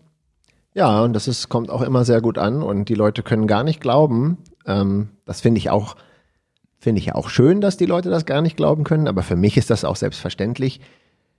Wenn man auf der Händlerseite ist, dann ist das nicht das unberührbare Heiligtum. Also ich gebe mein Rad, klar gebe ich das einem Kunden. Mhm. Was ich nicht schätze, ist, wenn eine super leichte Carbonstütze hoch und runter geschrabbelt wird. Dann wird die rausgenommen und wird eine Alustütze reingemacht. Das ist das mhm. Einzige an der ganzen Sache. Das, das, das hast du ja genauso ungern wie ich. Ja, ja. Äh, dass man dann mal die Sattelstütze, aber habe ich keine, ich habe auch keine Bedenken, dass der Kunde stürzt oder eine Schramme in den Rahmen macht oder so. Es ist Business, es ist nicht ein Heiligtum. Genau. Nee, und das äh, gehört natürlich, weil es viel, wir bewegen uns natürlich auch im Bereich, wo wir sehr hochwertige Räder verkaufen und da kann man sich dann, nehmen wir uns halt auch wirklich die Zeit da mit dem Kunden, dass er auch keine Fehl, Fehlentscheidung macht. Ja, das ist genau. auch wichtig. Und das Schöne ist immer bei, dass selbst mit den 650Bs und Slicks, wie, wie, wir erzählen ja viel über Open in Videos und, und wir versuchen ja auch so ein bisschen, oder auch 3T und mit 650b vor allem, das penetrieren wir ja auch und ganz, ganz viele finden das ja interessant, sonst würden sie auch nicht zu uns kommen und sagen, ja, ich mache mal eine Probefahrt und interessiere mich für das Rad. Aber wenn man dann erstmal draufgesessen hat und merkt, das rollt ja doch wirklich genauso schnell wie ein Rennrad, ähm, das ist ja auch immer ein schönes Aha-Erlebnis. Also es ist wirklich Hab keiner, ist noch keiner rausgegangen und gesagt hat, oh, das ist aber ein Trecker. Das, das ist auch so. Ich hatte gestern auch eine sehr schöne Probefahrt. Viele Grüße, die, die haben auch gesagt, sie hören unseren- unseren Podcast und haben mich auch nochmal korrigiert mit Einzigste und Einzige. ähm, das ist auch so ein schöner Running Gag, dass ich mir ganz viel Mühe gebe, dass ich dann auch nochmal definitiv nicht Einzige sage, sondern immer falsch. Aber äh, das finde ich ja auch schön, die hören unseren Podcast und auch da habe ich dem Kunden einen, einen 650B Laufradsatz mit Slicks gegeben und ähm, fordere das auch wirklich ein, dass der Kunde es bestätigt, wow, rollt das schnell. Ja, ja. Dass man nicht das Gefühl hat, man fährt einen Trecker, sondern dass es auch wirklich ebenbürtig mit Rennrad ist, außer mit der Aerodynamik. Und kann auch, und das, das ist ja auch dann die Message von diesem Podcast und auch die ehrliche Antwort für, für den Kunden, Mann, Mann, Mann, ist das schnell. Und ich habe hier noch keinen Kunden gehabt, der gesagt hatte, boah, das ist mir, das kaufe ich auf gar keinen Fall, das ist ja viel zu lahm. Das haben wir nie. Ja, das ist ja Nie. der Witz. Du fährst statt einem 30er-Schnitt einen 29,5er. Mhm. Also, mal grob gesagt. Den Reifentest gibt's bei YouTube irgendwo noch, wo wir mal unter Laborbedingungen einmal um Stemmerberg gefahren sind mit 650b und hinterher Rennradbereifung. Den äh, war, war ein tolles Ding. Müssen wir eigentlich nochmal machen. Nee, ich habe äh, einen anderen Reifentest für nächstes Jahr vor. Okay. Willst du verraten? Kann ich verraten, du weißt es ja noch nicht. Nee. Und man hat mir auch genug Material zum Kaputtmachen geliefert. Äh, vielen Dank an die Firma WTB, die da sehr löblich war. Und normalerweise äh, kaufen wir all unsere Sachen, die wir so testen. Da ist nichts, was wir nicht bezahlen. Aber in dem Fall habe ich gesagt, es war mal so die Sache, können wir noch mal äh, diesen Test mit, mit Durchstichen machen am Reifen, wie gut eine Milch funktioniert und nach welcher Zeit, bei welchem Loch. Und dieser, dann hatte ich einfach so gesagt, ja, also irgendwie ist das ja auch echt schade, da neue Reifen, äh, da brauchst du ja auch wirklich Stückzahlen aus dem Regal zu nehmen, sie zu montieren und sie absichtlich über so ein Nagelbrett oder Glasscherben fahren zu lassen und so. Bock drauf habe ich auf alle Fälle. ne? Also das ist ja wie das Kind im Manne, der dann sagt, okay, da fahre ich jetzt mal durch zehn Nägel durch, absichtlich. Ja. Nur du ruinierst natürlich, und das ist natürlich auch gar nicht witzig, äh, wenn man über Nachhaltigkeit denkt, du ruinierst neue, neue Ware, verkaufsfertige Ware, die wird einfach vernichtet. Das widerstrebt mir ja auch so ein bisschen, A, ökologisch natürlich und B, natürlich auch finanziell. Und ähm, da habe ich jetzt ein ganz gutes Gentleman Agreement getroffen und ähm, das betrifft vorwiegend die WTB-Reifen. Und ähm, tatsächlich freue ich mich da auf die Videoproduktion. Vielleicht machen wir ja was zusammen. Aber ich habe mir genau ausgedacht, ich habe mal hier von Fabio Wiedmer gesehen, wie sie so einen Wettbewerb gemacht haben. Ähm, da sind sie über so eine Minischanze gesprungen. Wer kann am weitesten springen? Also fünf, sechs, sieben, acht Meter. Weitsprung mit dem Fahrrad. Und hatten aber auch, das muss ich auch sagen, das fand ich schon sehr grenzwertig. Meine Kinder haben das übrigens auch mit mir zusammengeguckt. Dann hatten sie so ein Nagelbrett gemacht. Also weißt du, es sieht aus wie hier so, Ja, heißen die sie- Verkehre. Genau, das Wort ist mir nicht eingefallen. Hatten sie so ein Nagelbrett gemacht. Das heißt, wenn du die Distanz nicht schaffst, also sie haben mit kleiner Distanz, dann bist du auch voll auf dem Nagelbrett gelandet und dann das als Strafe, weil du es nicht geschafft hattest. Und dann hatte ich noch gedacht, so, Alter, wenn die nicht richtig landen und die landen mit dem Körper auf diesem Nagelbrett, das war, das habe ich, und dann habe ich auch meinen Kindern gesagt, das darf man eigentlich gar nicht gucken. Ja, ja. Ne, meine Kinder sind 10 und 14, die kommen auf bekloppte Ideen, die gehen in den, die gehen in den Schuppen und nageln sich auch so ein Brett. Aber so einen ähnlichen Test hätte ich jetzt mal als Idee. Einen reproduzierbaren Test zu machen, Also immer über das gleiche Nagelbrett. über das- Einfach fahren, ohne zu springen. Genau. genau. ähm, und äh, das, das wird der nächste Test, den wir dann Januar, Februar. Bisschen, Ah, cool. bisschen mal auch mal reproduzierbare Löcher in, in Reifen machen. Ja. Mhm. Okay, ja, was mich am meisten interessiert, sind ja diese Würstchen, die man da so reinstopfen und wieder rausmachen Das ist auch kann. Teil des, des Testes dann. Weil kleine Löcher, die, dass die Milch die zumachen, haben wir jetzt ja öfter schon erlebt, dass das funktioniert hat. Und manchmal mal schneller, mal langsamer. Gerade äh, äh, vorletztes Wochenende Ja. hatte ich es. Genau. Aber da musstest du dann zweimal nachpumpen und dann hast du zu Hause nochmal Milch nachgekippt Ja. und jetzt ist er dicht schon wieder, oder wie? Okay, interessant. Ja. Ja, da hättest du während der Fahrt zweimal pumpen müssen. ne? Genau. Habe ich dann während der Fahrt zweimal nachgepumpt. Und jetzt ist er wieder dicht. Echt. Super. Ja, stimmt, letztes Wochenende war nichts, ne? Genau. Übrigens eine Frage, jetzt ganz kurz, wo ich darüber reden, äh, die kommt ziemlich häufig bei uns im Service auch an. Oh, jetzt habe ich ja ein äh, Loch gehabt und ich habe gesehen, diese Dichtmilch ist da rausgespritzt und dann hat sie das abgedichtet und jetzt merke ich auch, es hält die Luft. Soll ich trotzdem den Reifen wechseln? Ne? Mhm. Ist ja eigentlich auch interessant, dass man das fragt. Ich wäre ja sofort dabei. Der gesagt, wechseln und neuen drauf. Ist nicht dein Ernst. Jetzt nicht mehr, aber Ach so, früher, so, du früher hätte ich gesagt, bloß nicht, wer weiß, wenn das Loch wieder aufgeht, ne, das sind ja die normalen Ängste, die du hast. Geht das Loch wieder auf. Ver Verstehe ich, aber deswegen machen wir den Podcast nochmal. Ja. Also, dicht ist dicht. ja, aber ist das nicht eine Stelle, ja gut, da müsste genau da wieder ein Nagel reingehen, dann wäre sie wahrscheinlich empfindlicher, als ein, weil kein Pannenschutz mehr an der Stelle ist, ne? Ja, aber dafür hast du ja die Dichtmilch wieder drin, dann machst du das, nicht, machst das wieder dicht. Ja, okay. Bei den Würstchen ähm, bin ich da nicht der Meinung. Also okay. habe ich vielleicht ein Würstchen im Reifen und der sitzt perfekt. Okay, aber habe ich mittlerweile das vierte Würstchen da reingedrückt, also so ein, so ein, so ein Dichtungswürstchen. Dann wäre ich auch so, dass ich sage, ist jetzt mal gut, ich mache mal eine neue Decke drauf. Okay. Aber die vulkanisieren doch auch irgendwie. Ja, ne? verkleben ne? so genau. Ja, ja. Aber ganz entscheidend ist, das, diese Frage stellt sich ja nächstes Jahr 2021 nicht mehr. Du musst jeden Reifen retten, weil es keine mehr gibt. Ja, ja, stimmt. Nichts wegschmeißen, Leute. Ja. Man weiß nie, wie die Situation. Ja. Gut. Ja, so viel haben wir in 50 Minuten in aller Kürze mal über so drei, vier Themen am Anfang gesprochen, bevor wir zum Hauptthema kommen, wie das halt so ist bei uns. Ähm, ja, das Thema soziale Medien und Radsport oder überhaupt Sport, finde ich, äh, kam tatsächlich auch mal als Themenvorschlag. Ja, was mache ich denn und wo ladet ihr alles hoch und wie mache ich denn überhaupt ein Foto? Das waren so Fragen, die irgendwie immer kamen.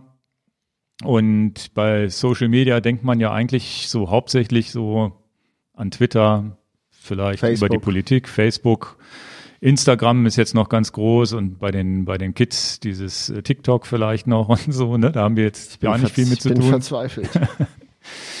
ja, und ähm, tatsächlich sehe ich aber für mich und ich glaube für dich auch, ist Social Media für, für uns Radfahrer ganz zumindest in der Blase, wo wir uns bewegen, ganz woanders äh, verlagert. Das heißt, ähm, ich glaube, Facebook spielt schon eine große Rolle. Da gibt es viele Facebook-Gruppen von Vereinen und so weiter. Da sind, bin ich aber null drin. Facebook bin ich gar nicht mehr drin so richtig. Ich habe da einen Account, das war's aber auch. Ansonsten sehe ich es ja tatsächlich bei uns Strava. Zwift ist schon fast wie so eine eigene Community, wo man sich verabreden kann, wobei man das, glaube ich, in der echten Welt macht, und, um dann bei Zwift zu fahren. Und Komoot wird ja mittlerweile auch immer mehr zur Community, finde ich, wo da man sich zusammen trifft. Da hast du ja eine relativ große Fanbase jetzt gewonnen durch deine. Fanbase nicht, ich, ich bin erstaunt.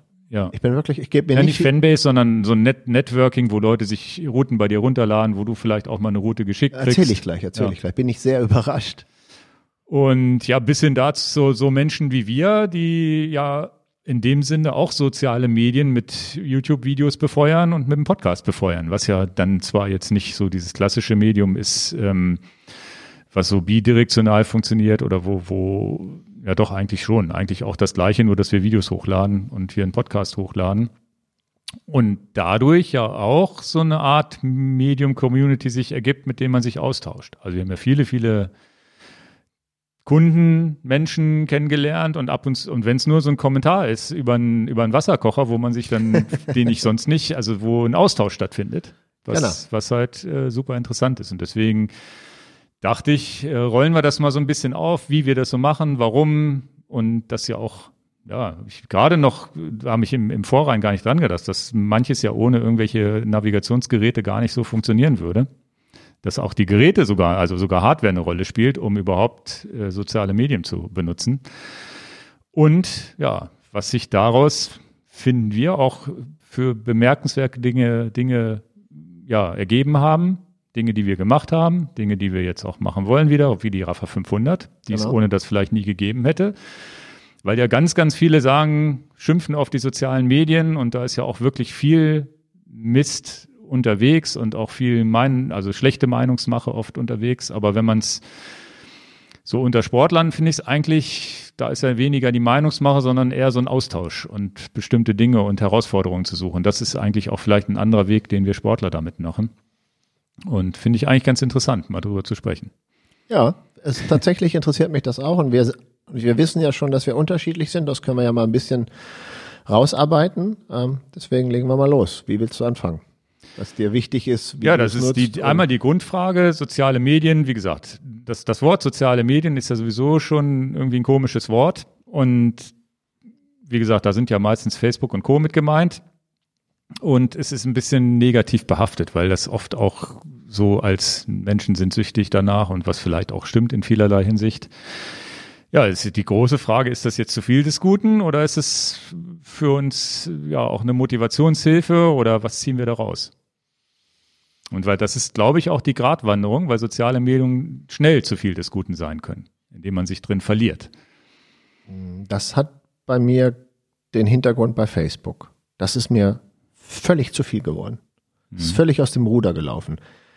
Hm, das war, und so hat sich's verändert, das war am Anfang total cool, weil man so Kontakt zu Leuten gehalten hat, die, mit denen man nicht mehr so im gleichen Ort wohnt und nicht mehr den direkten Kontakt halten kann, dass man nochmal mitkriegt, ach, der war jetzt auf Mallorca und hat ein paar schöne Fotos gemacht und dieses und jenes und eine Story gemacht oder du bist auf Themen aufmerksam geworden, die Leute da gepostet haben, die dir nicht klar waren und äh, bis hin zu politischen Sachen und ähm, dann wurde das aber so viel, dass ich für mich sagte, wow, jetzt kippt das, jetzt klaut mir das aber Lebenszeit. Mhm. Denn das ist etwas, was, wo ich schon immer sauer war, wenn ich dann irgendwie mal viel arbeiten muss oder mit den Kindern oder dieses oder jenes machen muss und habe keine Zeit Rad zu fahren. Oder nehme mir das nicht als Priorität, selber an mich zu denken und Rad zu fahren, weil andere Themen wichtiger sind. D'accord. Wenn ich jetzt aber sage, ach, hättest du jetzt mal nicht eine Stunde bei Facebook rumgedaddelt, sondern hättest es mal nur fünf Minuten gemacht und wärst lieber 55 Minuten Rad gefahren und das kam dann so, dass ich sagte, nee, nee, ist ja völlig absurd. Das klaut mir jetzt einfach. Ich gucke jetzt nochmal und nochmal und scrolle noch mehr runter und gucke mir das noch an und gucke mhm. mir dann auch noch Sachen an von Leuten, die ich gar nicht kenne.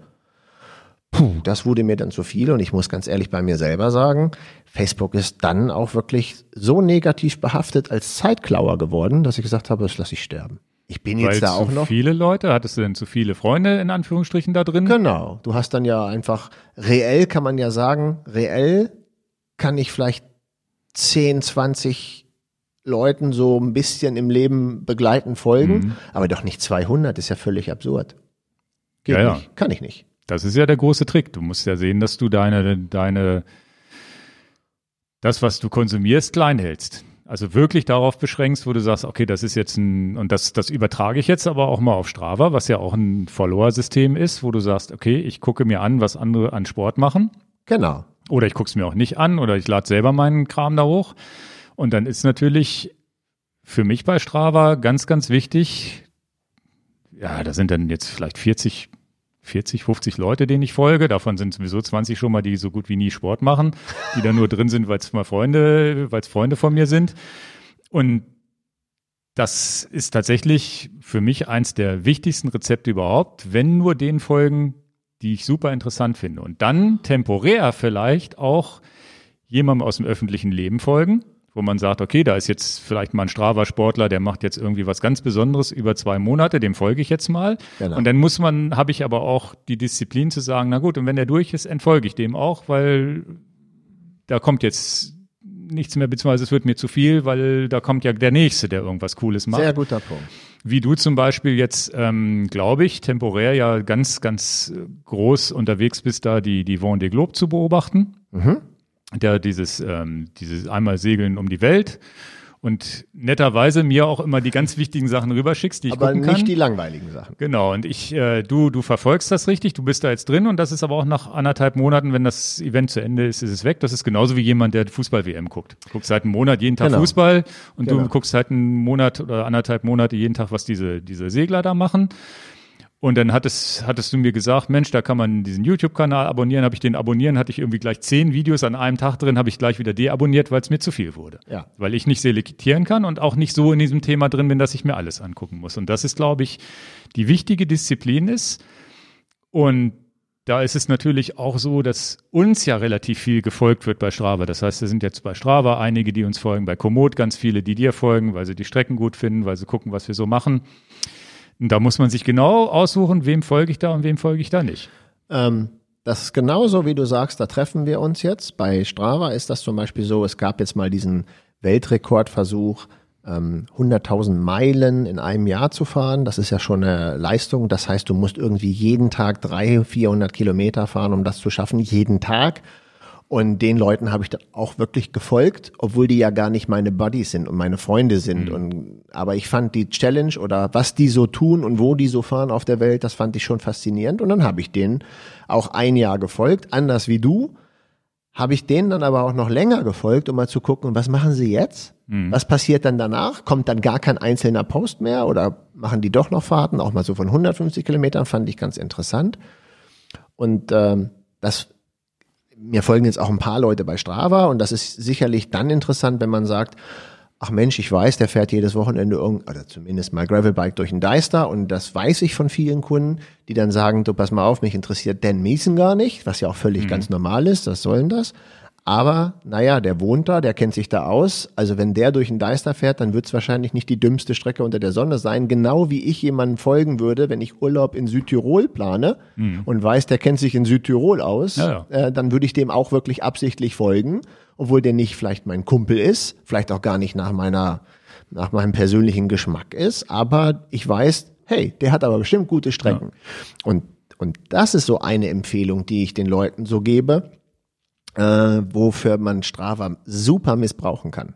Also wenn du jemanden findest in dem Revier, wo du jetzt angenommen, du müsstest beruflich, keine Ahnung, Ende des Jahres in Schottland sein, da kann ich dir Brief und Siegen geben. Das dauert bei mir nicht lange. Dann habe ich da zehn Freunde, denen ich folge, äh, die in Schottland da tolle Strecken ja. machen oder Mallorca oder was auch immer. Ne? Genau. Und das finde ich eine, da, da treffen wir uns zu, zu 100 Prozent. Und diese Erfahrung ist ja noch krasser, ich nutze Komoot gar nicht so mega intensiv. Wir werden hier immer so gedacht, als wenn wir die mega Komoot-Fans sind. Wir werden von Komoot gar nicht gesponsert oder Ambassador. Mich hat noch von denen niemand kontaktiert und wir haben, und glaube, die haben uns auch gar nicht auf dem Schirm, was auch völlig okay ist. Ich gebe mir also nicht sehr viel Mühe, ein Vorreiter für Komoot zu sein. Ich nutze Komoot halt gerne für meine Streckenplanung und gut ist, Leute. Mehr gibt's da nicht zu sagen zu. Mhm. Ne? Und ich verdiene damit gar nicht mein Geld. Und habt jetzt aber auch gemerkt, naja, also die Strecken im Deister so ein bisschen äh, zum Download zur Verfügung zu stellen auf Komoot, ist ja erstaunlich, wie viel, wie viele Leute sich das runterladen und nachfahren und so, wo ich denke, okay, krass. Also äh, bin ich bin ich wirklich überrascht. Also wer bin ich denn? Ich folge irgendwie keinen 20 Leuten bei Komoot und umgekehrt folgen mir 800. Naja, dann interessiert es die Leute wahrscheinlich schon doch, wo knupfe ich mir mal so eine Strecke weg.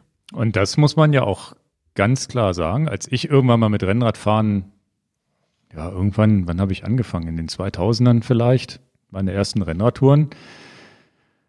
Ja, dann stehst du halt erstmal alleine da. Ja, du fährst Rennradfahrer, wenn du Glück hast, hast du noch einen Freund, der vielleicht auch mit anfängt oder sonst wie, dann kannst du, ja, hatte ich zumindest hier und da mal einen, der schon mal Rennrad gefahren ist, den man mal ansprechen konnte, wo fährt man lang und so weiter, dann fährst du halt deine Marienburg-Runden und sonst wie.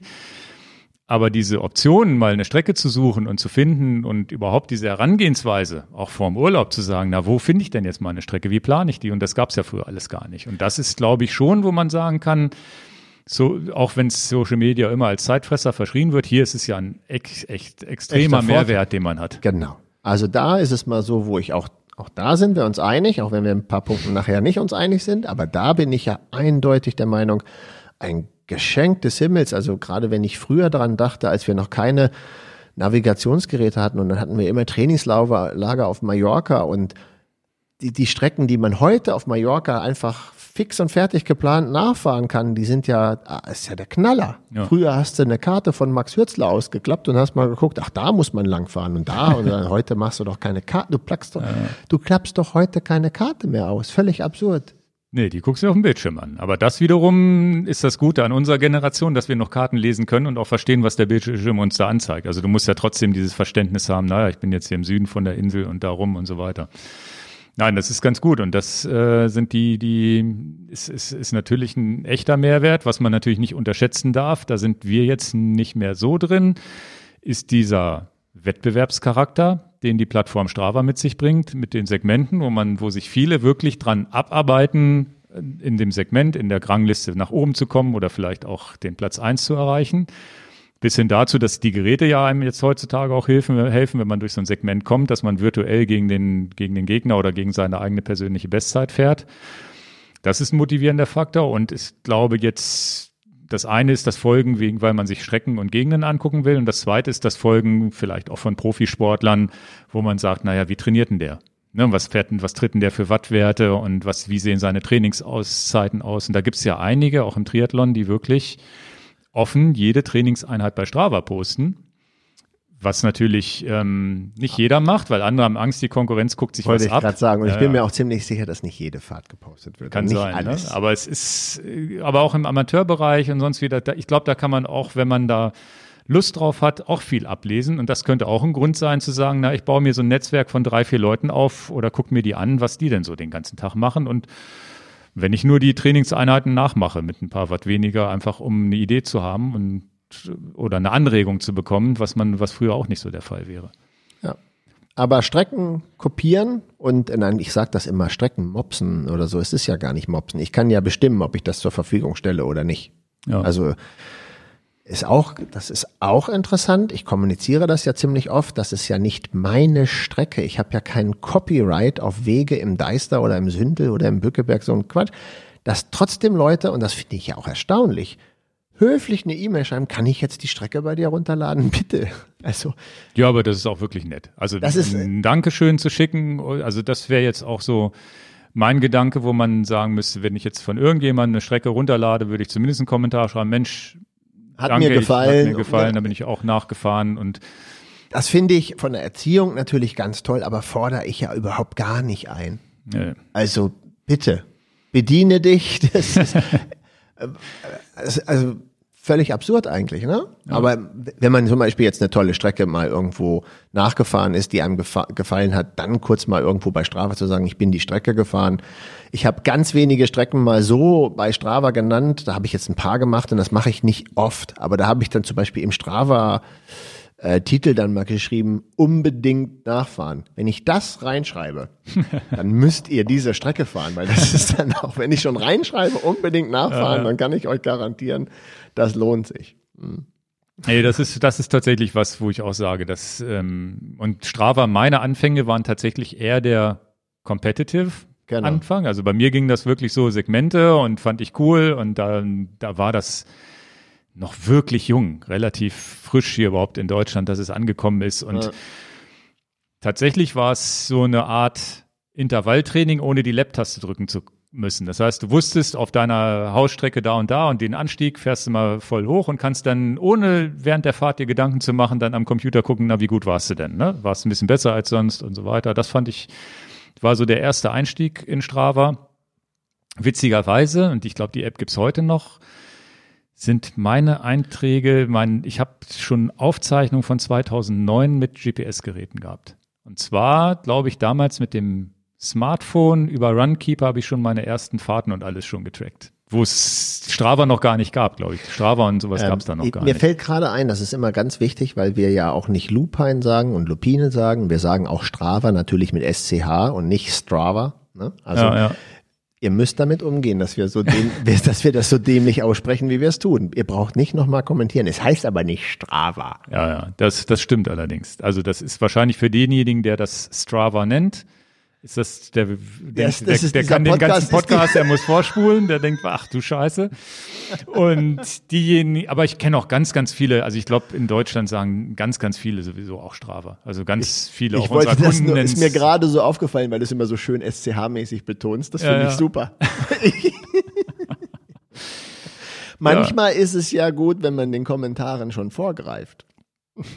Also, das heißt, wir sehen das Ganze zumindest ist das aber auch vielleicht unser kleiner persönlicher Kern ist, glaube ich, bewegt sich um Strava herum mit Komoot angedockt und natürlich mit diesen ganzen Geräten, die überhaupt dieses System füttern. Das heißt, Genau. du vernimmst einen Garmin, Wahoo, eine Chorus-Uhr, was auch immer, womit du Bisschen läufst, Rad Tele fahrst Telefon, ne? kannst das Telefon mitlaufen lassen zum Tracken und das ist natürlich was und gerade auch diese Navigationsfunktion auf den Geräten, dann um die Strecke überhaupt nachfahren zu können, hat sich ja in den letzten Jahren auch wirklich nochmal richtig, richtig verbessert. Das ging, ja. glaube ich, vor fünf, sechs Jahren überhaupt so ein bisschen los mit noch ein paar Kinderkrankheiten und jetzt ist das wirklich auf allen Geräten sehr komfortabel, finde ich.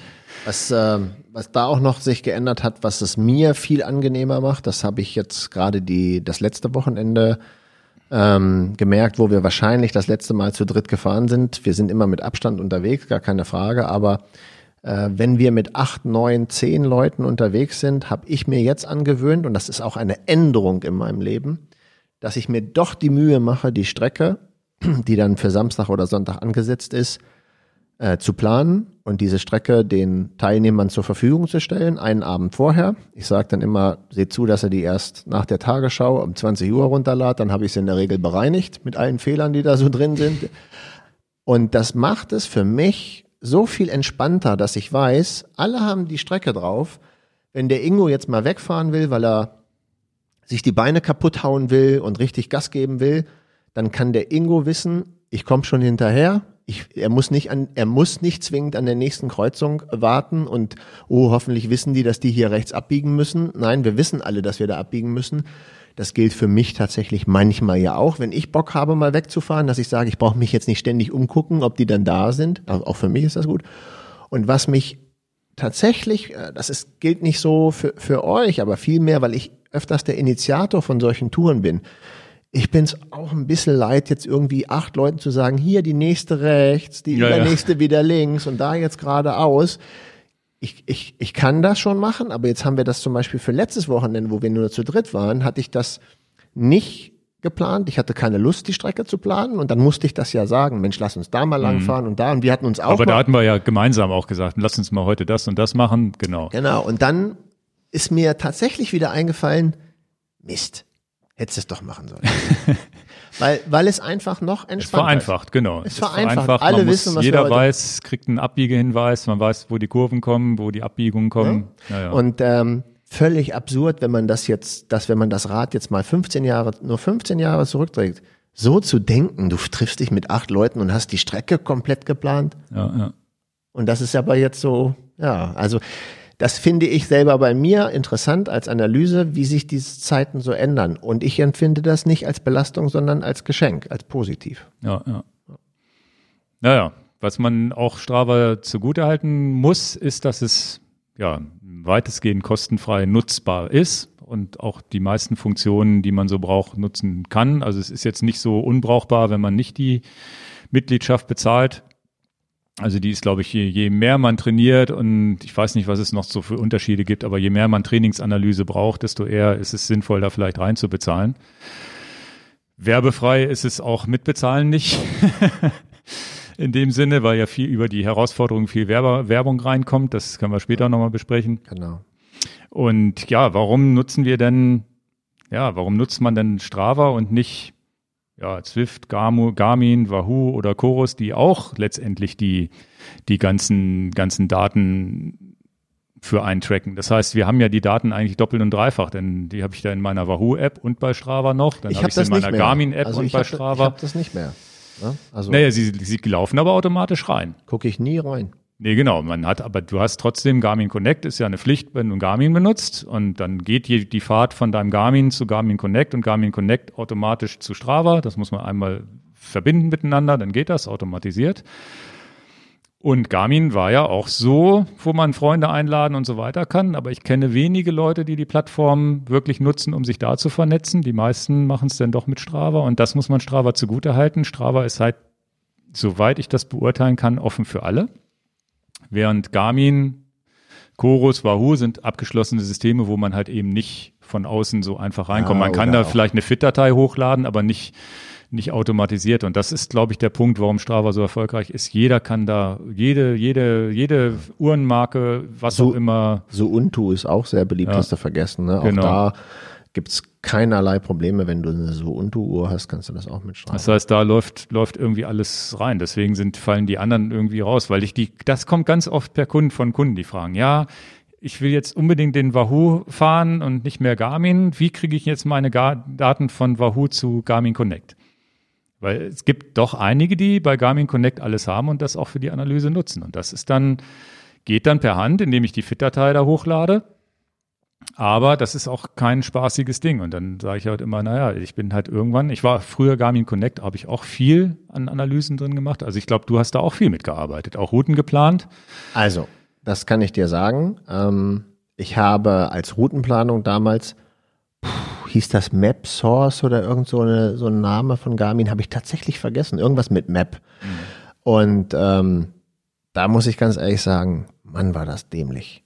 Also damit habe ich halt Routen geplant und da kam ich auch immer so, das kann nicht euer Ernst sein. Also es ist ein, und dann gab's Schlecht bedienbar. Ne? Schlecht bedienbar. Ähm, und dann gab es ähm, Gypsies, war immer noch eine, eine Plattform, die damals richtig beliebt ja. war und die ich auch sehr gerne genutzt, genoss, gen, die genutzt für habe. Recherche für Recherche ist, ja. super war. Und ähm, ja, ähm, da muss man jedem Softwarehersteller, alle, kommt irgendeiner um die Ecke, der es einfacher macht, ist der King. Aber ich meine, dass eine Zeit lang wir über Garmin Connect in der Oberfläche von Garmin Connect noch geplant haben, weil genau. vor Komoot war das eine relativ, die Software war relativ cool. Ich glaube, die ist heute auch nicht ganz blöd. Also da war es mit den Punkten zu setzen, war damals ja. die einfach, also waren einfacher als alles andere, aber bis dann Komoot kam. Genau und ähm, wie gesagt, ich würde auch gerne nochmal andere Software testen. Ich hatte jetzt hier wo war das Locus Map oder irgendwas, was viele Kunden jetzt viele, ja, ja. viele gesagt haben und dann war ich total euphorisch. Naja, wenn das so viele Leute äh, machen und so. Locus und Pocus, kann das sein? Dass ich das habe, so nee? Locus Maps, glaube ich, hieß es. Äh, ist ja auch egal. Dann war ich total euphorisch, bis ich dann gemerkt habe, das gibt's für Apple gar nicht. Das ist die komplette Android-Welt, aber mir bin ich aus allen Wolken gefallen. Leute, was nicht auf beiden Plattformen läuft, ist gar nicht existent. Ja, das muss schon Multiplattform sein. Ja, stimmt. aber da bin ich ja, da habe ich mich voll ins Fettnäpfchen gesetzt, dass ich sagte, natürlich teste ich das gerne. Ja, aber wenn das nicht auf ein iPhone und nicht, also es muss iPhone und Android können und es muss ein Windows und ein, und ein Mac machen. Ja. Also eine Software auf den Markt zu bringen, was nicht beide Plattformen hat, dann ist, und das tut mir jetzt auch leid, weil viele Leute das sicherlich hören, ist es nicht multiplattform nutzbar, ist das Ding tot. Ja. Also es kann die Firma Adobe Photoshop sich auch nicht erlauben, nur was für Mac zu machen und nur was für Windows zu machen. Das ist völlig absurd. Ja, aber witzigerweise muss man dann doch auf verschiedene Plattformen immer zurückgreifen, egal zu welcher Jahreszeit. Damals war es Garmin Connect und Strava zum Fahren und bei Garmin Connect haben wir ge geplant. Heute ist es so, jetzt planen wir, zumindest wir planen lieber bei Komoot als bei Strava, die ja die gleiche Funktion haben. Die haben auch einen Routenplaner mit drin. Ich plane absolut ungern mit Strava. Ja, ja, ich gar nicht. Also das, da ist es eher die Recherche, wenn, dass man über die Suche mal jemanden findet, der in der Gegend wohnt und genau. dann guckt, ob man da was findet. Aber das ist tatsächlich so, so diese typische Welt, in der wir heute, heutzutage leben. Du brauchst halt immer zwei, drei oder vier Apps, um dann das perfekte Ergebnis zu haben. Hinterher noch eine, noch eine, was du letztens da gepickt hast mit der App, um die GPX-Pfeile wieder zusammenzufügen. Da kommen noch zwei Videos übrigens von mir. Ja, und das sind so Sachen, na, mit einer App ist es dann auch nicht getan. Also dann, dann lieber den Komoot-Routenplaner als den von Strava. Zumindest geht das uns so. Ich glaube, das gibt es auch Leute, die das äh, umgekehrt sehen. Aber also wer Ingo und Dan jetzt ein bisschen verstehen will, ich glaube, das meiste, was wir halt da nutzen, ist jetzt klar geworden. In der Regel ist es ähm, für die Planung Komoot, für die Auswertung und die, der Sammelhafen, so nenne ich das mal, da ist es dann Strava. Und ich hatte dieses ganze Jahr nicht nachgeguckt, wie viele Kilometer ich gesammelt habe. Und tatsächlich in Vorbereitung, Vorbereitung kann man gar nicht sagen. Wir haben uns nur getroffen hier und haben, und dann hattest du irgendwas, da kommen wir noch ja, zu. Den, den, das Thema mal vergessen. Das Thema kommt noch. ähm, und dann sagte Ingo, ich möchte, da kommen wir ja zu, meine ja, Jahreskilometer spenden. Und dann, ähm, ich weiß gar nicht, wie viele Jahreskilometer ich hatte. Und ich hätte jetzt gedacht, ach, naja, vielleicht habe ich drei. Und dann war ich total happy. Ich habe vier. Ich ja. gucke ja gar nicht nach, wie viele Kilometer ich dieses Jahr gesammelt habe. Und ich muss ganz ehrlich sagen, ich freue mir ein Loch im Bauch, dass ich mal vier habe. Ja. Muss man erstmal hinkriegen. Ja, viereinhalb sogar, ne, glaube ich. Ja, oder Und drüber. 500 kommen ja noch. Mindestens. Und da bin ich schon, also, und das, das ermöglicht mir dann wieder Komoot. Dann habe ich das Jahr darüber meine Kilometer gesammelt. Und auch wenn ich sonst nie nachgucke, wie viel Strava. Kilometer ich, äh, Strava, ja, ja. Äh, wenn ich sonst nicht nachgucke, wie viel Kilometer ich gesammelt, da habe ich mich gefreut. Ja. Eben gerade. Ja, das ist ja auch mein größter Punkt momentan ist die Sammelstelle, alles hochladen. Ähm, ich verzichte mittlerweile darauf, meine, meine Pendel, Pendelsachen hochzuladen. Die habe ich eine Zeit lang privat noch hochgeladen, weil ich sie doch irgendwie trecken wollte. Und jetzt habe ich sie, lasse ich es ganz. Ich fahre halt einfach zur Arbeit hin und zurück und trecke nur noch die sportlichen Kilometer. Und diese Sammelstelle zu gucken, einfach gucken zu können, ja, was, was ist da auf mich zugekommen oder was habe ich letztes Jahr gemacht oder dieses Jahr gemacht. Okay.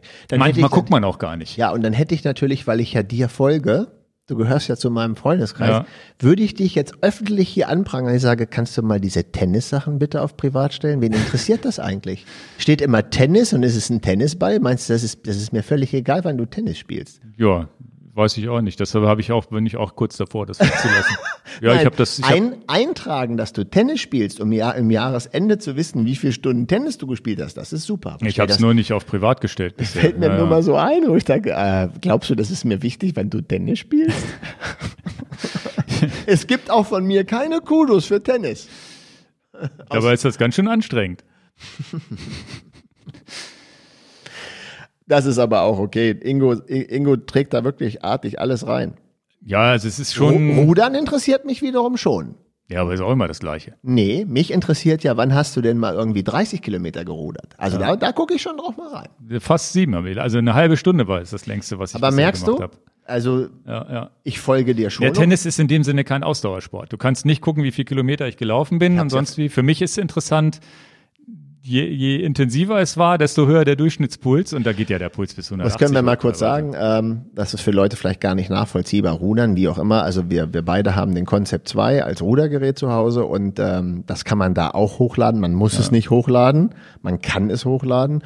Und da bin ich schon manchmal neugierig, wann rudert der Ingo mal so eine Mega-Distanz? Wann kommt das mal? Ne? Da hätte ich auch Bock drauf. Also ich habe jetzt eine halbe Stunde. Ich habe ich hab tatsächlich am meisten, und zwar nicht durch Sitzen, sondern durch Verkrampfen ist das Gesäß bei mir ist tatsächlich das, was ich am meisten beim Rudern irgendwie in Anspruch nehme. Ich weiß nicht warum. Und dann muss ich, wenn ich, wenn ich alle zehn Minuten aufstehe, geht's eigentlich. Dann könnte ich wahrscheinlich auch mal eine Stunde fahren. Aber jetzt eine 30 Minuten habe ich jetzt mal am Stück gemacht. Da war ich schon ganz zufrieden mit. Und es wird, es ist, ist ein, ja, finde finde ich natürlich durch dieses viele Tenniskrams und so auch nicht mehr so die Zeit so viel dafür. Was ich tatsächlich nicht live schalte, sind so Krafttrainingssachen. Ne? Das, also meistens ist Rudern zehn Minuten warm machen und danach mache ich so ein bisschen Liegestütze, Klimmzüge und sowas. Und ja, da bin ich auch schon dabei, das nicht mehr zu tracken. Vielleicht lasse ich das mit dem Tennis auch mal weg. Und Du nehme das- kannst das da eintragen. Ich wollte nur sagen, das, was soll mir das geben, wenn ich sehe, Ingo Quindler war eine Stunde Tennis Ja, aber du hast, hast tatsächlich recht, dass, weswegen ich auch das Pendeln rausgenommen habe. Und das muss, ist vielleicht auch nochmal so ein Tipp für, für alle Zuschauer, äh, Zuhörer oder beides. es ist manchmal auch weniger mehr, ne? indem man einfach sagt, man lässt jetzt diese, diese 10 Kilometer Fahrten weg und lädt nur das hoch, was, was wirklich Spaß gemacht hat, wo man vielleicht auch nochmal ein Foto mit reinlädt um es interessant zu machen, um die Leute nicht mit irgendeinem Kram zu nerven. Also es, es gibt auch Leute, die dann sagen, naja, sie laufen sich ein Kilometer warm, machen dann ihren Strava-Lauf und laufen sich nochmal einen Cooldown einen Kilometer. Ja, Warm-up und Cooldown kann man eigentlich auch auf privat schalten. Kann man auch weglassen. Interessiert keinen, ob man sich warm gelaufen hat oder nicht. Wenn man denn unbedingt seinen einen Lauf auch vielleicht in einer bestimmten Geschwindigkeit oder in einer bestimmten Schnelligkeit laufen will und sich halt warm machen will, soll man sich halt warm machen. Also ich Genauso mir- hast du recht, das Tennis kann man auch weglassen, ist ja immer das Gleiche. Ich äh, bin mir jetzt ziemlich sicher, dass ich bei Strava einsteigen werde. Äh, äh, Strava. Ja, herzlichen Glückwunsch. Herzlichen Glückwunsch. Ein neues Strava-Mitglied ge geworden hier. Ich bin mir ziemlich sicher, dass ich bei Zwift wieder einsteigen werde, weil vielen Dank an die Community, sie mir ganz viele Tipps gegeben haben, wie ich denn alleine bei Zwift fahre. Und Genau. ganz viele, und da, da kommen wir dann, da mache ich auch ein extra Video drüber. Das heißt, da bin ich mir ziemlich sicher, dass das meinen Geschmack trifft und bin mir auch ziemlich sicher, dass ich das gar nicht bei, bei Strava hochladen muss. Also, pff, es ist, Ja. also ich brauche das nicht, weil es ist ja auch ziemlich unwichtig, dass ich durch Wat- Watopia gefahren bin. Wen soll das denn interessieren? Das heißt auch Watopia. Genau. Wat- Watopia. äh, oder eben Alpte Zwift oder, oder durch London oder was auch immer. Ich bin mir auch ziemlich sicher, dass das ja auch total langweiliger Weiß ich nicht, finde ich nicht ist. schlimm. Nee. Ich habe nicht gesagt, dass ich das schlimm finde, aber wer sollte sich dafür interessieren? Na, da, da, das, man muss ja unterscheiden. Wir haben ja, wir haben ja jetzt ein, anderes, wir haben ja ein anderes Problem, als manch anderer bei Strava hat. Wenn nicht jeder normale Strava-User hat vielleicht 20 Freunde, 10, 20 Freunde, wenn er nicht gerade irgendwie in so einem riesen Verein unterwegs ist und vielleicht 10, 20, die ihm folgen.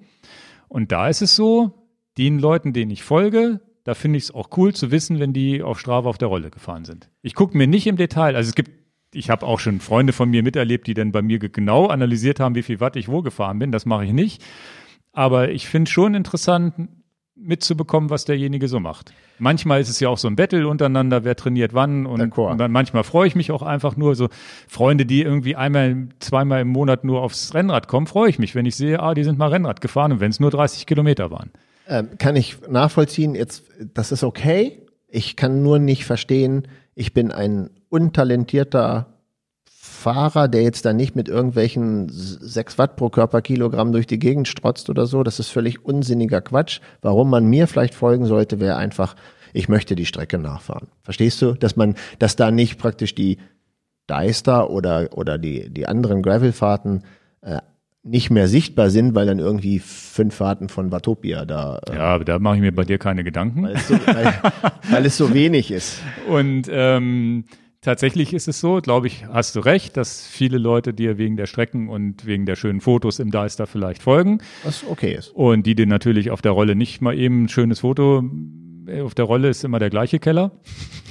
ähm, aber die Leute, so jemand wie ich, der mit dir befreundet ist, der findet es dann schon cool und würde sagen, naja, denn bis zur Rolle gefahren, freue ich mich. Ja, aber Keine Ahnung. Also ist so. ah, ich glaube nicht. Das ist so mein, also so, so, so ticke ich. Ich freue mich dann, wenn die Leute irgendwas machen. Egal was. Aber dann wären wir doch lieber beim Rudern. Ich glaube, wenn ich so 20 Kilometer rudern würde, ich glaube, das würdest du knuffiger finden, als jetzt eine Stunde Watopia fahren. Nö, das ist, wäre wär ich relativ, Okay. finde ich beides cool. Also ich Also. finde es immer, da, das ist ja tatsächlich, aber da sind unsere Interessen vielleicht auch unterschiedlich. Ich nutze das tatsächlich, um zu gucken, wer was wie macht. Also dann nicht jeden Tag. Ich gucke dann manchmal auch nur einmal in der Woche, weil ich relativ wenig Leuten, gucke ich so, ja, was hat der so gemacht, was hat der so gemacht, kriegt da seinen, mache ich meistens auch eigentlich bei allen irgendwie noch einen Daumen mit rein, auch wenn es anstrengend ist. Für den Daumen meine ich. Könnte man auch als Aktivität dann eintragen bei Strava noch. Nein, aber das ist so, aber da, das ist ja der Witz, diese, diese Plattform, wo wir bei Social Media sind, die, ja, der eine nutzt es so, der andere nutzt es so. Ganz- Genau, jeder nach seinem Gusto. Jetzt hat natürlich ähm, sowas wie Corona die Situation auch ein bisschen verändert, dahingehend, ja, dass solche, also neue Dinge entstanden sind. Und ja, jetzt haben wir über die Rafa 500 schon gesprochen, die gibt's schon länger. Einfach ein Event, self-supported, jeder für sich fährt diese 500 Kilometer oder mit Freunden, was auch immer, hat eine Herausforderung geschaffen. Und jetzt ist ja dieses Jahr durch, durch die Corona-Situation sind viele Rennen, RTFs und so weiter ausgefallen und vieles findet aber self-supported äh, statt. Ne? Also vieles, was wir jetzt mitbekommen haben, Sachen, die wir, weiß ich nicht, gab auch diesen Marathon, der hier in Hannover, die Leute sind den mit ihrer Startnummer diesen Marathon, jeder für sich gelaufen. Dann ist der Orbit 360 dazugekommen, der Ganz- natürlich in der Radsportwelt oder zumindest in der Gravel-Welt jetzt sehr, sehr populär ist, glaube ich. Die, die haben richtigen, die haben richtigen Treffer gelandet, den sie wahrscheinlich auch ohne Corona gelandet hätten. Aber mit Corona war natürlich nochmal ein Beschleuniger, weil Leute einfach diese Herausforderung Und zu Recht, zu Recht, zu Recht, zu Recht. und Also, auch, und auch tatsächlich adressieren sie ja zwei Sorten von Sportlern. Nämlich einmal die, die wirklich Rennen sich auspowern wollen, die die Strecke einfach so schnell wie es geht fahren wollen und in die Rangliste rein wollen und vielleicht auch da gibt's ja dann auch diese Preise und, und, und Ränge, die man da fahren kann. Deutschlandweit und halt der Otto Normalradfahrer, der einfach sagt, ja, ich mache das mal als Herausforderung, gucke mal, ob ich schaffe, versuche das zu finishen, versuche das vielleicht auch zu genießen, einfach mal zu gucken. Das sind ja Strecken, die Einheimische in den Bundesländern abgefahren sind und sich was dabei gedacht haben und die vielleicht auch mal an einer Sehenswürdigkeit vorbeigeführt werden, wo man sagt, na gut, da halte ich mal kurz an und mache ein Foto. genau. Auch sicherlich was, was ein Phänomen der neueren Zeit ist, was vor fünf bis zehn Jahren so einfach nicht realisierbar gewesen wäre. Selbst in vor fünf bis zehn Jahren noch nicht, schätze ich. Ein, ein richtiger Vorteil, wenn wir das Thema jetzt wieder Social Medien und diese digitale Welt ähm, verteufeln oder lieben wollen, das dafür liebe ich das ja.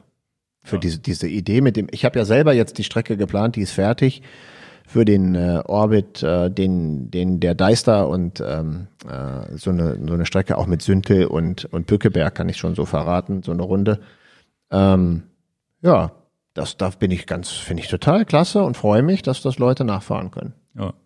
Hat mir, und du, ihr wart auch beteiligt bei der Planung der Strecken. Hm, Wir haben auch Sachen getestet. Genau. Ja. Ja, und das Hat mir viel, also die hören ja vielleicht auch zu, ähm, die beiden Organisatoren oder die Ini- Initiatoren. äh, hat mir wirklich viel Freude bereitet, auch die Strecke auszuarbeiten. War mal was anderes in meinem Leben. Sehe ich auch so. Also es ist auf einmal ergibt sich da was, wo man abseits von Wettkämpfen sich austoben kann, neue Sachen kennenlernt, ein bisschen Abenteuer kommt dazu. Wir haben selber Steigungen entdeckt, wo wir beide sagten, ja, cool, dass wir das mal getestet haben. Ja. Wo, also wir haben selber in unserem eigenen Revier durch die Planung der Orbit 360 Steigungen entdeckt, wo wir noch nicht waren. Ja. Und das ist doch. Ist das Und nicht- richtig harte Dinger. Und war das nicht wunderbar? Ja. Nee, Sag, also das, nicht, sag nicht, dass das harte Dinger sind. Also, na gut, der Orbit 360 hier wird nicht der leichteste. Nee, das stimmt, das stimmt. Nein, aber das ist was und ich weiß, wie, wie, wie ich aus diesen Diensten Motivation gezogen habe. Das ging mit Runkeeper damals los, was ich auf dem Handy laufen lasse, einfach um zu gucken, na, noch einen Kilometer mehr und sonst wie. Da gab es noch nicht diese Kombination, ah, da sind ja Leute, die dir zugucken, dass du Sport machst. Was ja auch ein motivierender Faktor sein kann, auch ein demotivierender Faktor sein kann, wenn du gerade keinen Sport machen kannst. Hand gebrochen und alle machen Sport, kannst du bei Strava nicht reingucken. Alle dürfen Sport machen, du du nicht. Oder bist gerade krank. Umgekehrt, wenn du gerade fit bist oder was auch immer, dann, dann ist es natürlich schon eine Motivation, da immer am Ball zu bleiben. Du weißt, da gucken dir vielleicht ein paar Leute zu, wo du sagst, okay, dann gehe ich vielleicht noch mal mehr aufs Rad. Oder tatsächlich, der Dan war gestern auf der Rolle.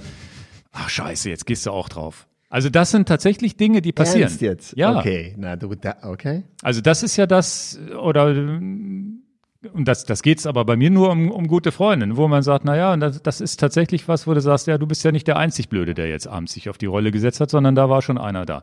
Der ist gestern gefahren, fährst du heute. Und das muss ja nicht darin ausatmen, dass man, dass man jetzt unbedingt mehr Training machen will als der andere, sondern einfach so sich auf, auch aufrassen, raffen kann.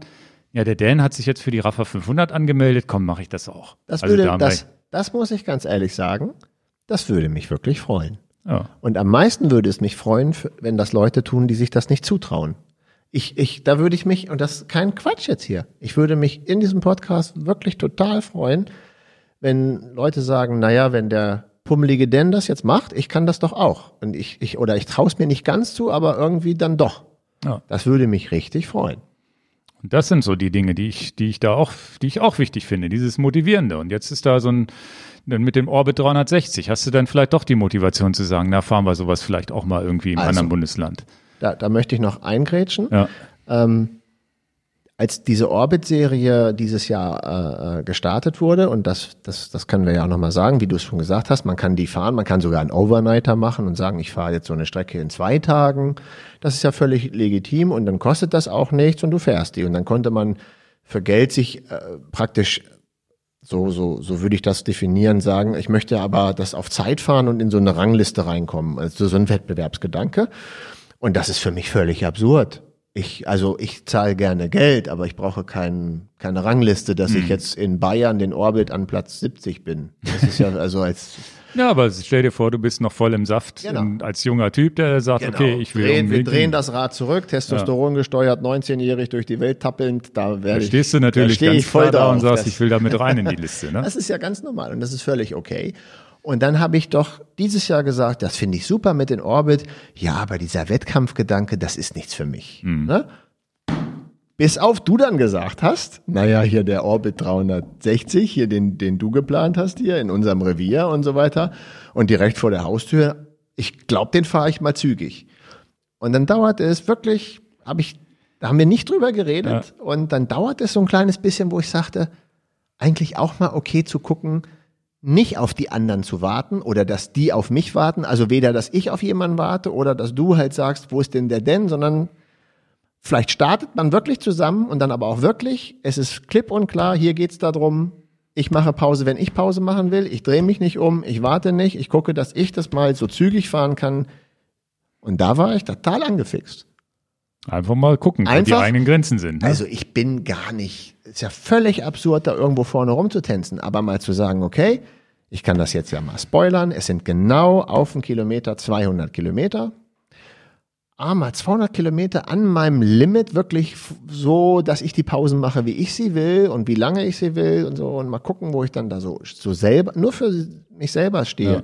Fahre ich dann einen 15er Schnitt oder mit einem 18er Schnitt oder wie liege ich dann im Vergleich zu dir? Würde mich interessieren. Tja, Ist das, meisten- wie, wie, wie sind denn da die Regeln? Ist das, da ist nichts mit, dass man Essen irgendwo deponieren kann oder ein Auto oder sonst Habe wie? ich mich gar nicht drum gekümmert. Ich habe nur mal sowas gesehen, dass man, Ich glaube, eine in die Werkstatt gefahren ist und gesagt hat, nicht helfen, sondern lieber Ja, ja. äh, selber machen. Und wenn du jetzt zum Beispiel am, und so habe ich es schon verstanden, wenn du jetzt zum Beispiel aus der Tankstelle dir eine Cola kaufen willst, ist das überhaupt kein Problem. Man muss halt anhalten, musst da reingehen und dir eine aber ein Cola kaufen. Begleitfahrzeug, was hier eine Cola irgendwo hinbringt, glaube ich, wollen sie, will man nicht, ne? Das ist ja, glaube ich, auch völlig absurd.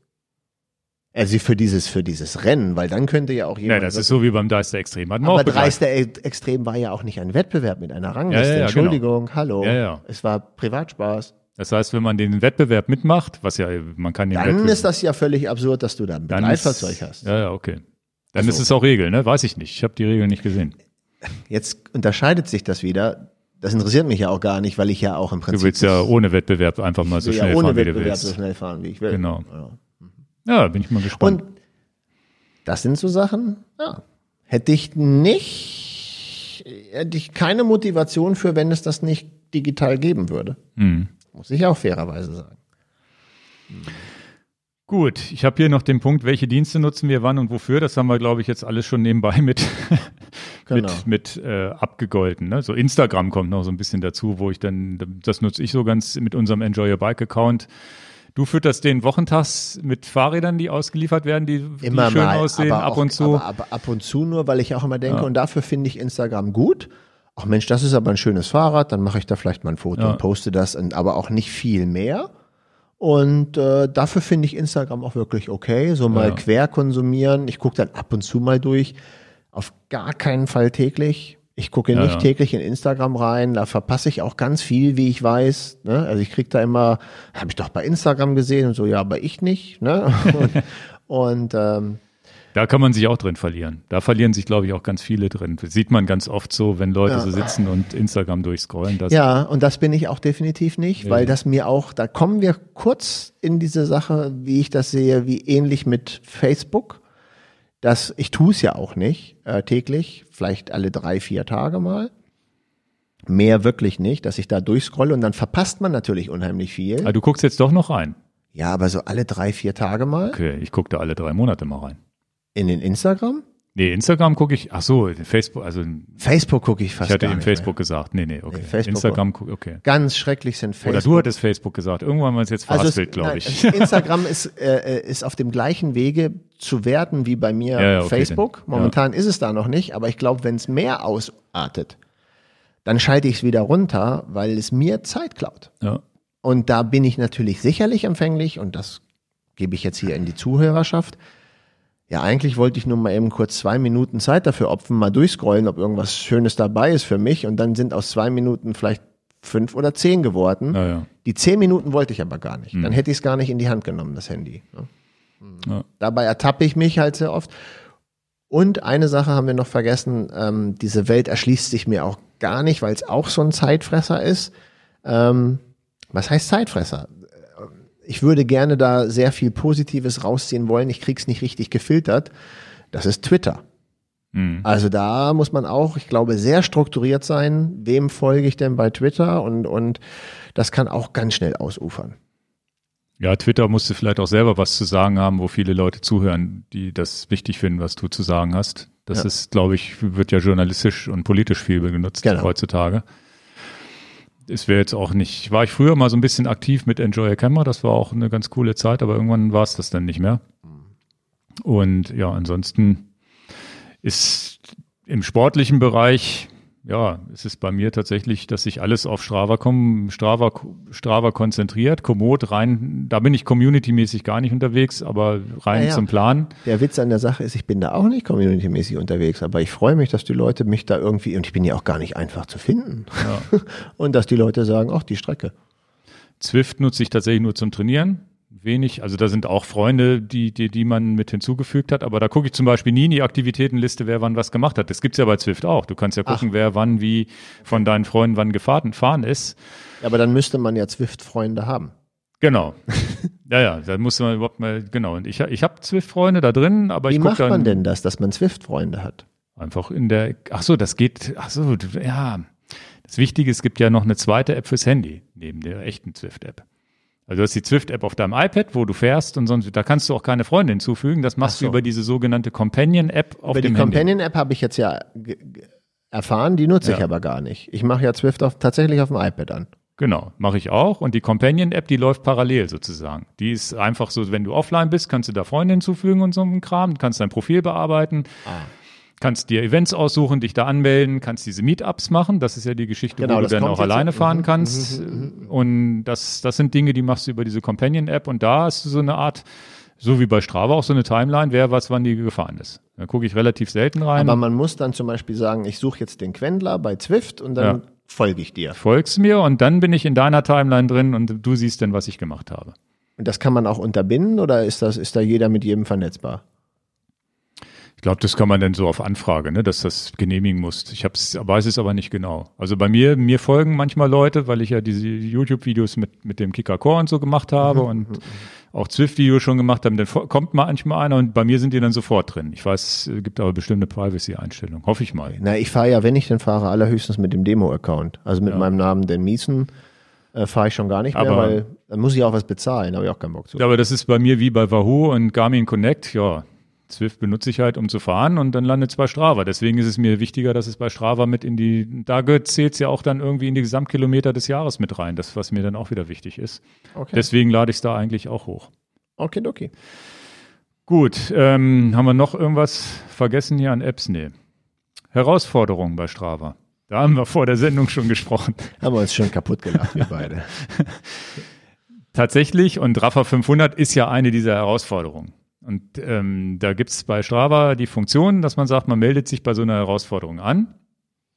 Und das kann sein, fahre einen Gran Fondo, der ist auf 100 Kilometer. Oder laufe fünf Kilometer, da hast du dich vorhin kaputt gelacht, wie man sich dafür anmelden kann. Also ich, und gibt's noch 10 Kilometer, Halbmarathon, Marathon oder laufe die, die und die Strecke. Dann gibt's immer wieder von Marken irgendwelche Sachen, die die anleihen, wo man sich an, an, anmelden kann. Und da haben wir gesehen, dass du letztes Jahr dich bei zehn Sachen angemeldet hast und zehn Pokale in deinem, also die, du meldest dich an und kriegst eine Plakette, wenn du diese Herausforderung geschafft hast. Du hattest irgendwie zehn, ich hatte 50, weil ich mich halt bei jedem Scheiß, äh, Entschuldigung, bei jedem Kram angemeldet habe. Und du meldest dich bei nur bei den Sachen an, die dir wirklich wichtig sind, wo du sagst, ja, das ist ein cooles Event, was ich mitgemacht habe. Und dann haben wir beide so geguckt und dann kann man das hier auf dem, auf dem Handy habe ich das dann auch mal au- aufgemacht in Strava. Dann hat man da so eine riesen lange Liste mit diesen ganzen Pokalen. Und ähm, während wir geredet haben, ich habe gesagt, wie bekloppt ist das eigentlich, sich da jeden Monat bei diesen fünf Kilometer und zehn Kilometer, die sowieso jeder schaffen kann, anzumelden. Melde ich doch mich doch vielleicht nur bei dem Gran Fondo an oder bei dieser Höhenmeter-Challenge, wo ich weiß, da habe ich wirklich was für getan. 7000 Höhenmeter, 8000 muss man im Monat erstmal fahren. Und dann hat man, und wenn man sich das mal so durchliest, das ist das, wo Strava natürlich relativ viel Geld mit verdient. Ne? Bose Hyperrise Finisher, Roker Hindsight, Physic Right Now, Move in Merino bei Woolmark, Le Mans World Team Cycling Challenge. Na, die sieht ja zumindest nach, nicht nach Werbung aus. Futrum, Le Col. Ja, das, da, da macht, und das ist tatsächlich was, wo wir beide eben auch gesehen haben, das nimmt ein bisschen Überhand. Weil erstens die, wenn man sich Strava, durch, Stra- Strava durchscrollt und guckt, na, wer hat denn was wie an Sport gemacht, kriegst du erstmal 20, 20 Dinger, wer sich wo bei irgendwelchen Herausforderungen angemeldet hat. Und dann geht's halt auch mal darum, lauf, was war das mit dem Spazierengehen vorhin? Ja, Spaziergang. Gehe, gehe Herausforderung. 20 Minuten spazieren und kriegst dann eine Herausforderung. Und das ist dann wirklich so, wo ich sage, okay, das ist jetzt, da haben sie es ein bisschen over the top betrieben, glaube ich jetzt, ne? Aber ich kann ja mal Sachen sagen, die ich gut fand, wo auch eine Marke dahinter stand. Ähm, ähm, kann ich das da machen?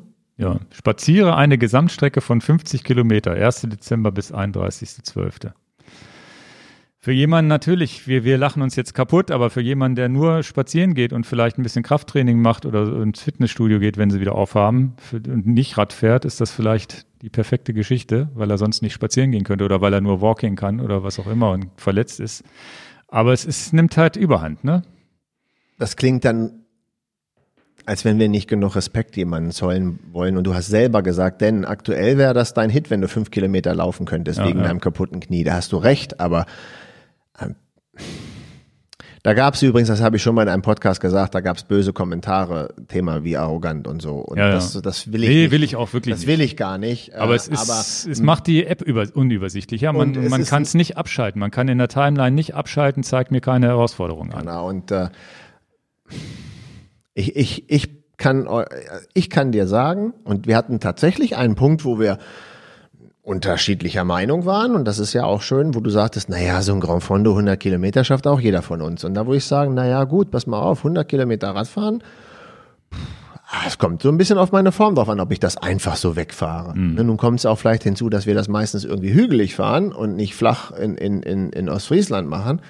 Aber so, boah, das fände ich schon okay, so ein Grand Fondo mit 100 Kilometer finde ich auch, äh, das Aber- ist, aber 50 wäre schon wieder, wo man sagen, aber auch, ja, Ja. Aber ist auch was, was manch einer, der, der nur die Woche für 20 Kilometer Zeit hat und sagt, auch heute fahre ich mal 50. Aber ich fände ja eine Herausforderung besser, wenn ich jetzt in der, in, wenn ich jetzt aktuell ein Neueinsteiger bin und ich richte mich mit dieser Ansprache an diese Leute auch, dass die das nicht falsch verstehen, die sich tierisch freuen würden, wenn sie 50 Kilometer schaffen würden und noch 100 Kilometer als völlig absurd darstellen. Das muss doch auch nicht in einem Jahr schaffbar sein. Dann ist es eben ein Ziel für zwei oder drei Jahre und Mann, ist das dann klasse, wenn du gesagt hast, es hat mich drei Jahre Vorbereitung gekostet, mal 100 Kilometer so ein Grand Fondo zu schaffen und jetzt habe ich ihn geschafft. Was ist das für eine tolle äh, Belohnung und Befriedigung, das dann geschafft zu haben, wenn alles immer so möglichst schnell erreichbar ist. Also Also es ist, es ist ja tatsächlich ein motivierender es heißt Faktor. doch auch Herausforderung, wo man sagt, Ja. das muss mir vielleicht auch nicht gelingen. Stimmt. Und es ist tatsächlich, und jetzt, jetzt, wo wir drüber sprechen, fällt mir ein, dass Zwift das ja anders löst. Bei Zwift gibt's auch, und es ist ja am Ende, es ist ja nur eine virtuelle Medaille, die man irgendwo auf sein Profil geplatt kriegt. Es ist ja auch eigentlich wieder ein Gehirnverarsche, aber es ist ein motivierender Faktor. Rafa 500 findest du geil, wenn du es geschafft hast und das auf deiner Homepage drauf ist. Zwift macht das übrigens anders. Die haben keine monatlichen Herausforderungen, sondern da geht das graduell. Ne? Denn wenn du dann das erste Mal 20 Kilometer gefahren hast, kriegst du eine Plakette bei 50, bei 100 und dann sind irgendwann deine Plaketten voll und geschafft. Und vielleicht ist das eine Variante, wo man es ein bisschen übersichtlicher gestalten kann, auch bei Strava, indem man einfach sagt, naja, es gibt eine 50 Kilometer, eine 100, eine 150, eine 200 und so weiter Plakette. Und je nachdem, wie oft du geschafft hast, kann man ja immer noch drunter schreiben, zweimal geschafft, fünfmal geschafft, sechsmal. Und so kann man relativ übersichtlich in seinem Profil auch eine Art ja, wie so eine Medaillenwand aufbauen, wo man sagen kann, guck mal, freue ich mich, dass ich das alles geschafft habe. Ich kann ja mal von, von den Marken, wo ich sagte, das fand ich gut und was ich Ja. aktuell doof finde. Da hatte ich dich vorhin unterbrochen, stimmt. Nein, nein, äh, ist überhaupt kein Problem. Wir sind ja hier, wir sind ja unter uns, hört ja keiner zu. Was ich, ähm, 500 Kilometer zwischen Weihnachten und Neujahr, das ist für mich eine Herausforderung, wo auch ganz klar ist, das kann auch schiefgehen. Hm. Werde ich da zwei Tage, habe ich Schnupfen oder weiß der Geier, was da passiert oder man plant doch mal um und der, die Familie sagt, Mensch, lass uns doch noch mal in Harz fahren und da zwei Tage wandern gehen oder was auch immer jetzt da jetzt Corona vielleicht nicht, aber ansonsten das wäre ja auch, dann fehlen dir auf einmal zwei Tage. Huch, die hatte ich gar nicht eingeplant. Das ist für mich eine Herausforderung und ich finde, das ist eine sehr, ein sehr guter Maßstab. So selbstverständlich ist das nicht, dass man 500 Kilometer zwischen Weihnachten und Neujahr wegdrücken kann. Das ist nicht selbstverständlich, das ist eine Herausforderung. Genau wie ich denke, 100 Kilometer am Stück fahren, finde ich eine, auch eine Herausforderung. Genau wie ich denke, so 10.000 Höhenmeter in einem Monat zu schaffen, wow, das ist dem, der in Bayern wohnt oder der, der jetzt am Deister wohnt, leichter vergönnt als demjenigen, der in Flensburg wohnt. Also das ist schon nicht easy, das irgendwie hinzukriegen. Also gar nicht. Und es gab mal eine Herausforderung, die habe ich jetzt selber bei mir mal geguckt, was ich da früher mal so geklickt habe. Da gab es eine Herausforderung von, von Specialized. Irgendwie fahre 1000 Kilometer in einem Monat.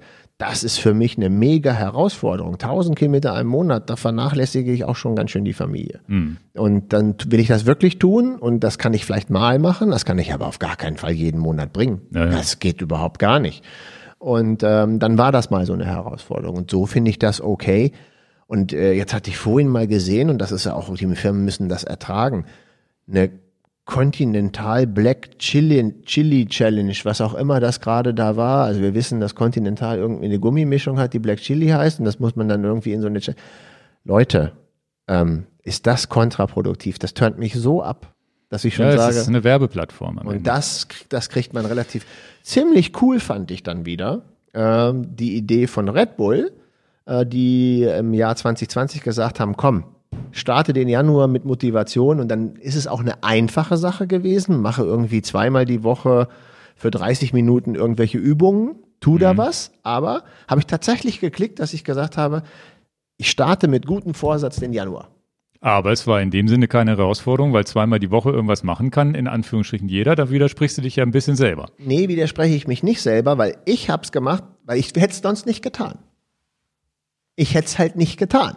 Ja, aber dann, dann kannst du, dann ist aber auch klar, dann wenn jemand diese fünf Kilometer Strecke nur klickt, der hätte es vielleicht auch nicht gemacht. Der geht einmal in der Woche, einmal im Monat, sagt er, die fünf Kilometer mache ich voll oder halt die zehn Kilometer. Wo will man da die Grenze ziehen? Wo will man da? Und genau. Und deswegen fand ich jetzt die, diesen Kickoff, also fand ich jetzt, aber das ist ja genau der Punkt nach persönlichem Geschmack. Was sagt Mhm. mir zu und was sagt mir nicht zu?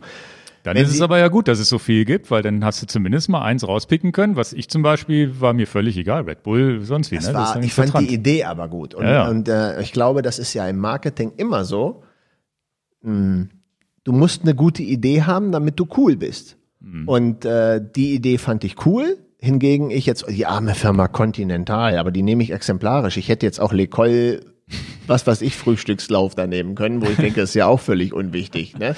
Ähm, das ist ja der Witz. Ein Marketing muss ja auch irgendwie einen Coolness-Faktor haben. Warum sind denn manche Marken erfolgreicher als andere? Ja, weil sie eben was Cooleres sich ausgedacht haben. Ja, so wie dieser Black Friday von Rafa, Rafa 500, die haben bei, die haben eigentlich das, was sie machen, hat, hat ja dann irgendwie doch irgendwo einen Sinn hinter. Genau. Und unabhängig davon, dass mir die Hosen nicht gut passen, finde ich die Idee von Rafa 500. Ich mache ja jetzt ja Werbung für die Firma Rafa, obwohl ich gar nicht deren Hosen trage. Ja, ja.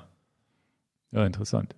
Ja, es ist, ähm, ich glaube, die, die, es ist ein bisschen überflutet. Ich finde, dass diese Herausforderungen haben in der Timeline nicht viel verloren, es sei denn, man schließt eine ab. Das finde ich noch okay, wenn einer fertig ist damit. Das finde ich schon, dass man sehen kann, dass einer beide getreten hat, interessiert mich eigentlich nicht. Ja. Das ist aber ja der Werbeeffekt für, für und selbst als Bezahl, ich bin ja nun ein bezahlter Kunde bei Strava, selbst da kriegst du diese Werbung eingeblendet. Das ist ja eine indirekte Werbung, weil es ja immer gesponsert ist durch irgendjemanden. Weiß ich nicht, wie sie es machen. Sollen sie doch die Leute automatisch beitreten und einfach die Plaketten verteilen, wenn sie es schaffen? Keine Ahnung. Was ich, was ich sehr groß lobe und deswegen ertrage ich, ertragen ist ja auch völlig, also deswegen akzeptiere ich das natürlich. Strava ist immer noch komplett kostenfrei. Wenn du da nichts bezahlen willst, musst du dafür nichts bezahlen. Und dann ähm, ist das natürlich voll, vollkommen in Ordnung, wenn Strava sich von Lecol oder von Continental oder von Red Bull oder von wem auch immer da was bezahlen lässt. Das ist ja völlig nachvollziehbar. Genau. Das gilt genauso übrigens für unseren Podcast, den wir hier machen und genauso für unseren YouTube-Channel. Hey, ihr braucht nicht einen Euro äh, für den, den, den, die Konsumierung von unserem Inhalt haben. Manchmal ist Manchmal ist ein bisschen drüber. Unser letzter Podcast hat so viel Ärger bekommen, weil wir so viele Produkte hatten, die wir gut finden und beworben haben. äh, waren zwei, drei Leute, die, die Leute, naja, aber es ist auch mal so, ey, guckt mal ein bisschen über den Tellerrand hinweg. Wir produzieren das alles kostenfrei hier, einfach so zum Konsumieren, zum ja. Weghören. Irgendwo, Abschalten geht muss, immer. Genau, und irgendwo muss Strava auch leben.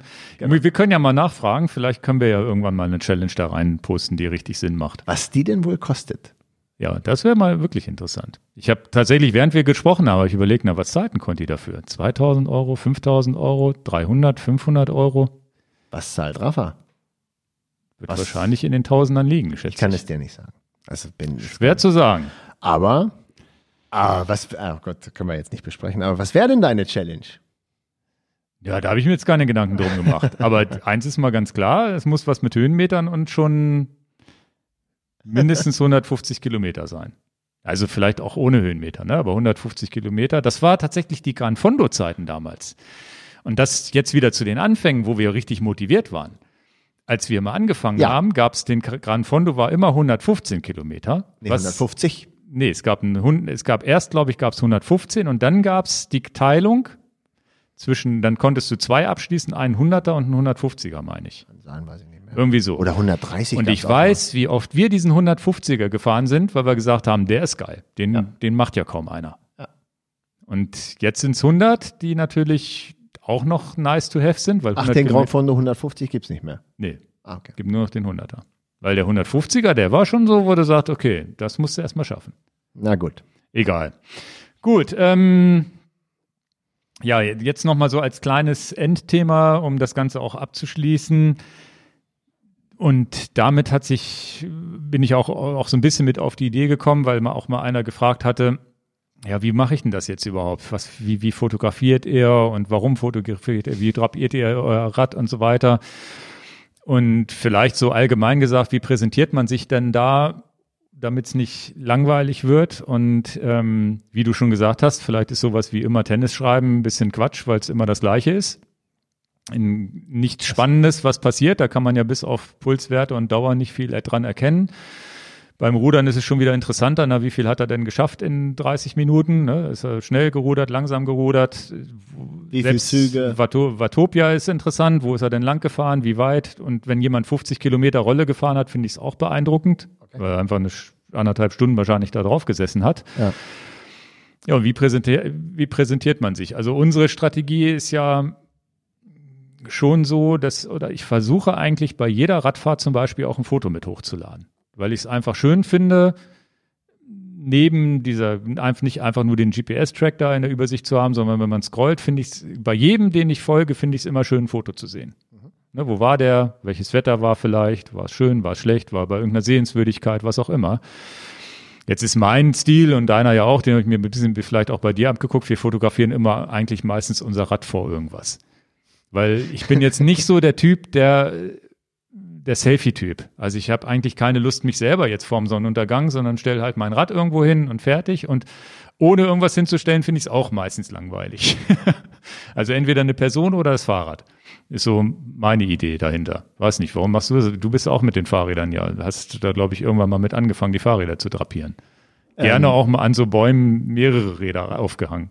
Ja, das, also A, ähm, ich finde, das ist unabhängig, ob es Strava oder, oder Handykameras gab, habe ich schon immer die Fahrräder an unmöglichen Stellen hingehangen und hingestellt. Und wenn es eine Staumauer gibt, musste ich auch immer das Fahrrad auf die Staumauer stellen, mit dem Risiko, es fällt die Staumauer runter. und es gab auch schon Sachen, wo das Fahrrad tatsächlich mal kaputt gegangen ist. Ich hänge es auch gerne mit dem Sattel in den Baum rein oder gerade was mich total magisch anzieht, sind diese Waldmaschinen, die aussehen wie so riesige Reifenmonster. Da stelle ich auch immer irgendwie, ich weiß auch nicht warum, das ist mein Rat dagegen. Und das ist völlig absurd natürlich für Leute, die, meine Frau sagt auch, du fotografierst die Fahrräder mehr als unsere Kinder. Da hat sie total recht. Ich bin aber, ich bin ja auch total bekloppt, ne? Also, oh, noch ein Kinderfoto, wie sie am Strand spielen, na gut. Ja, ja.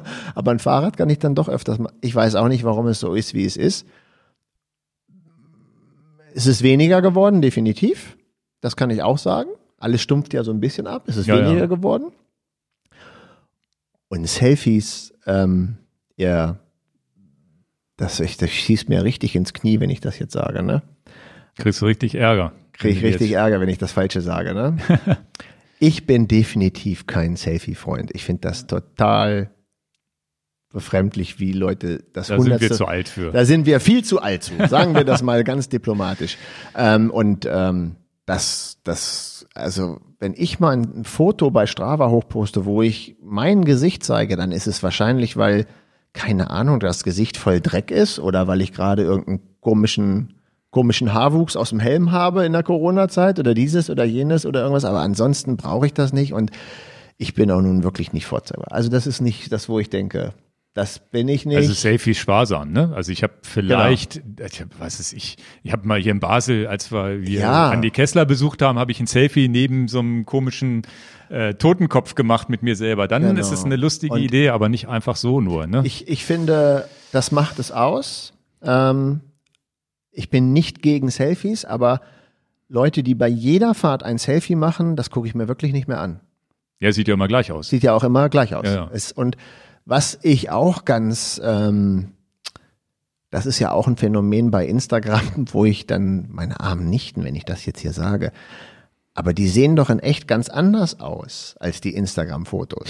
ne? Also die, die, also die sind nicht hässlich, gar keine Frage, aber, aber irgendwie immer im perfekten, immer im, in der perfekten Pose zu sein und das Kinn so zu drehen, dass kein Schattenwurf ist oder dieses oder jenes und all so eine Sachen. Puh, puh, puh, puh, puh, puh. Das ist mir ein bisschen drüber. Äh, ich empfehle, ich empfehle ganz dringend, äh, Dale Carnegie nochmal zu zitieren, blamiere dich täglich. Also ich könnte nicht ein einziges YouTube-Video durchstehen, wenn ich daran denke, dass mein Bauch jetzt gerade im Bild ist. Das würde ich nicht durchstehen. Also blamiere dich täglich und schau mal wirklich über den Teller hinaus, dann ist es eben nicht perfekt. Wir hatten ganz am Anfang unserer äh, unserer YouTube-Zeit auch mal so eine Diskussion, dass ich sage, Mann, ich sehe auch immer unpassend aus. Ja, ist es jetzt aber so. Ich kann es jetzt nicht ändern. Dann muss ich vielleicht Wir durch sehen halt aus, wie wir aussehen. ich kann es jetzt nicht ändern, Leute. Dann muss ich hoffentlich manchmal durch Fachwissen glänzen und nicht durch Brad Pitt Image. Ich kann es nicht ändern, Leute. Ich kann es jetzt nicht. Und das ist so Bei mir etwas, ist genau das Gegenteil. ja, das, das Aber das ist auch das Beste, wenn, äh, das kann ich super klar, weil Ingo glänzt auch manchmal durch Abwesenheit von Fachwissen. Also das ist ja auch, das ist ja auch das Schönste an der ganzen Sache. Deswegen ergänzen wir uns so gut. Und das ist nur eine Sache, wo ich denke, boah, merken die Leute nicht, wie peinlich das ist, dass sie immer wie geleckt aussehen. Also am Ende ist es so, ich habe ja so einen fotografischen Hintergrund. Also ich war ja aus, aus dem Hobbyfotograf mäßig heraus, bin ich ja zu Enjoy a Camera gekommen, meinem ersten Geschäft, was ich aufgebaut habe hier. Und dann kam ja Enjoy a Bike jetzt erst in den letzten Jahren dazu. Und das ist immer so, macht euch ein bisschen Gedanken, was ihr für Fotos hochladet. Das ist, ladet. Und das ist auch tatsächlich so, dass ich manchen Strava-Accounts einfach folge. Manchmal haben die auch Glück, dass sie in Gegenden wohnen, die fotogen sind. Ne? Also ist auch klar, ne? Da kannst du mit jeder dummen, kannst du noch so schlecht fotografieren, es sieht immer gut aus. Aber manche kriegen es auch einfach hin, wo man sagt, okay, auch, auch Foto. Und da kommt natürlich auch Instagram ins Spiel. Man kann sich auf Instagram verlieren, aber ich finde auch, dass Strava eine sehr, sehr große Plattform darstellt, wo man einfach Fotos sieht, wenn Leute irgendwo sind, Sport machen. Und äh, irgendwie ein schönes, was weiß ich, wenn wir auf La Palma sind. Und tatsächlich ist ja Strava für uns auch so eine Ablagefläche, wenn du dann irgendwann mal wieder, und das kriegst du bei Instagram so schnell nicht hin. Du suchst irgendwann mal wieder deine La Palma-Fotos raus, dann brauchst du bei Strava nur, zack, irgendwie La Palma einzugeben und, und so weiter und findest die Fahrten, die du gemacht hast mit den zehn Fotos, die du hochgeladen hast und kannst sofort jemandem zeigen, guck mal, wie schön das da war.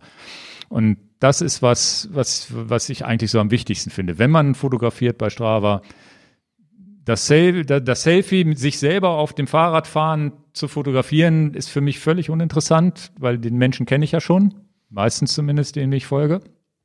Also dann gucken, ja, was habe ich denn Schönes? Es ist und tatsächlich fahre ich da natürlich, ja, vielleicht auch durch meinen Hobbyfotografen-Hintergrund mit anderen Augen durch die Gegend, wo ich sage, okay, so wie letztes Wochenende, wo da diese drei Bäume im Nebel, Nebel standen, wo ich gesagt Genau, habe, da muss das Rad genau in die Mitte rein. Und Und, dann dann habe ich gesagt, hier, fahrt schon mal vor, ich komme gleich nach, ich muss ein Foto machen. Genau, und das könnt ihr jetzt auch nochmal, wenn ihr das wollt, wirklich machen. Das Foto ist nicht bearbeitet ähm, und das finde ich gut. Ein Handyfoto am Ende, trotzdem, ne? Aus, dem, aus dem iPhone hier raus fotografiert. Genau. Und ich fahre da ganz oft mit dem offenen Auge, weil ich auch immer weiß, ich mache jetzt eine Radfahrt, die ich irgendwie später bei Strava hochlade. Das ist irgendwie, manchmal ist es auch nur ein kurzes Ding. Ja, was mache ich jetzt für ein Foto? Und dann fahre- habe ich auch schon mal einen Umweg gemacht, weil ich wusste, da um die Ecke, da bist letztens im Auto lang gefahren, da waren lauter gelbe Blä- Blätter am Zaun. Stell mein Fahrrad davor. Oder du fährst irgendwie bei einer spät, späten Sonne und guckst neben dir und siehst den Schatten von deinem Rad. Also ist auch ein Foto, was viele schon gemacht haben. Auf die Idee kommen viele und das mache ich auch nicht zum ersten Mal, habe ich bestimmt schon 20 Mal gemacht, aber es ist immer wieder cool, weil du immer in irgendeine Stimmung ein, einfängst. Oder so ein Fahrrad im Gegenlicht. Also sich ein bisschen Gedanken machen und wer da keinen Finger für hat, dann lässt man es halt einfach. Ja, also ist ja so. Also dann, aber ich finde es immer eine schöne Erinnerung und die Fotos mache ich meistens für mich selber. Jetzt, wo natürlich viele Leute mir bei Strava folgen und man ja doch irgendwie ein bisschen bekannter geworden ist durch diese ganze Podcast-Aktion und YouTube-Aktion. Ja, man- muss man sich natürlich umso mehr Gedanken machen, dass man die Leute nicht mit immer dem gleichen Foto langweilt. Genau. Und das ist vielleicht was, was man auch im Kleinen, auch wenn ihr nur mit und, und ich kenne auch viele, die haben nur drei, vier Freunde und laden trotzdem ihre Fotos da hoch, weil sie einfach nur drei, vier Leute kennen, die, mit denen sie Rad fahren. Und das, das ist, glaube ich, auch ein, auch ein wichtiger Tipp. Ja, die Leute nicht zu langweilen und gucken, dass man irgendwie Ideen hat. Und das macht dann auch irgendwie Spaß, so ein bisschen kreativ zu denken unterwegs. Ich habe auf der Fahrt nach Dänemark, wenn ich mal so ein paar Strecken mir angeguckt habe, da gibt's unheimlich viele Strecken, die du runterladen kannst, wo du fahren könntest und so. Das, wo ich am meisten hängen geblieben bin, ist dann, wo ich auch mal ein Foto gesehen habe, wie sieht's da aus? Wie, wie, wie sieht denn das da mit dem Strand und sowas aus? Und das gilt natürlich umso mehr, wenn ich Urlaub mache. Und deswegen als Idee nur mal, warum sollte ich denn jetzt einfach ein Foto machen, wenn ich in Mallorca Urlaub mache oder auf Ibiza oder I don't know, wo auch mhm. immer. Nehmen wir jetzt Südtirol, ja, weil es mich wirklich interessiert, wie sieht denn das aus am Stelvio oder am Col de la Madeleine? Wie, was habe ich mir denn vorzustellen da oben und, und wie, oder Ventoux, ne? Ja. Und, und äh, das finde ich schon ziemlich okay, wenn dann einer sagt, ich habe aber gute Fotos gemacht. Blöde Fotos kann ich mir auch schenken. Das ist, glaube ich, auch äh, bei Komoot wichtig, dass man da Fotos hochlädt. Da, wo ich leider gar nicht so unterwegs bin und meine Bilder nämlich nicht hochlade. Genau, das mache ich übrigens auch nicht. Ja ähm, weil ich da einfach stumpf die GPX-Dateien zur Verfügung stellen kann. Und mhm. ich dann immer denke, okay, die Leute werden sicherlich paar Fahrten gesehen haben von unseren YouTube-Videos. Vielleicht, deswegen, aber jemand, der sozusagen über eine Suchfunktion zu deinen Strecken kommt, der. Genau, da fehlt mir jetzt tatsächlich ein bisschen die Zeit, das genau. bei Komoot einzupflegen. Aber das ist sicherlich auch eine Plattform, wo Fotos sicherlich auch Sinn machen. Und tatsächlich, wenn ich, ähm, wenn ich dann wirklich weiß, ich mache jetzt was Besonderes, oder bin in, wirklich in einer schönen fotogenen Gegend unterwegs, dann nehme ich auch schon mal eine echte Kamera mit. Dann habe ich so eine kleine Ricoh GR3 nennt sich das. Das ist eine, die ein, eine Ricoh? Ja. Also es ist so eine Art Street Photography Kamera, die richtig einen APS-C-Sensor hat. Also die, die sich mit Fotografie ausdenken, auskennen. Das ist schon ein richtig großer Sensor, wo du auch mal ein bisschen Tiefenunschärfe hast, allerdings mit einem Weitwinkelobjektiv. Dann nehme ich die Kamera mit, einfach um, weil das so schön, also auch mein schönes Nebelfoto jetzt vom Wochenende mit dem Smartphone. Das mit einer echten Kamera hat noch mal mehr Wumms. Mit, mit, das, da, da, sicherlich, ähm, das ist das Wichtigste. Die Kamera macht nicht das Foto, also man muss schon einen guten Blick haben, um ein gutes Foto zu machen.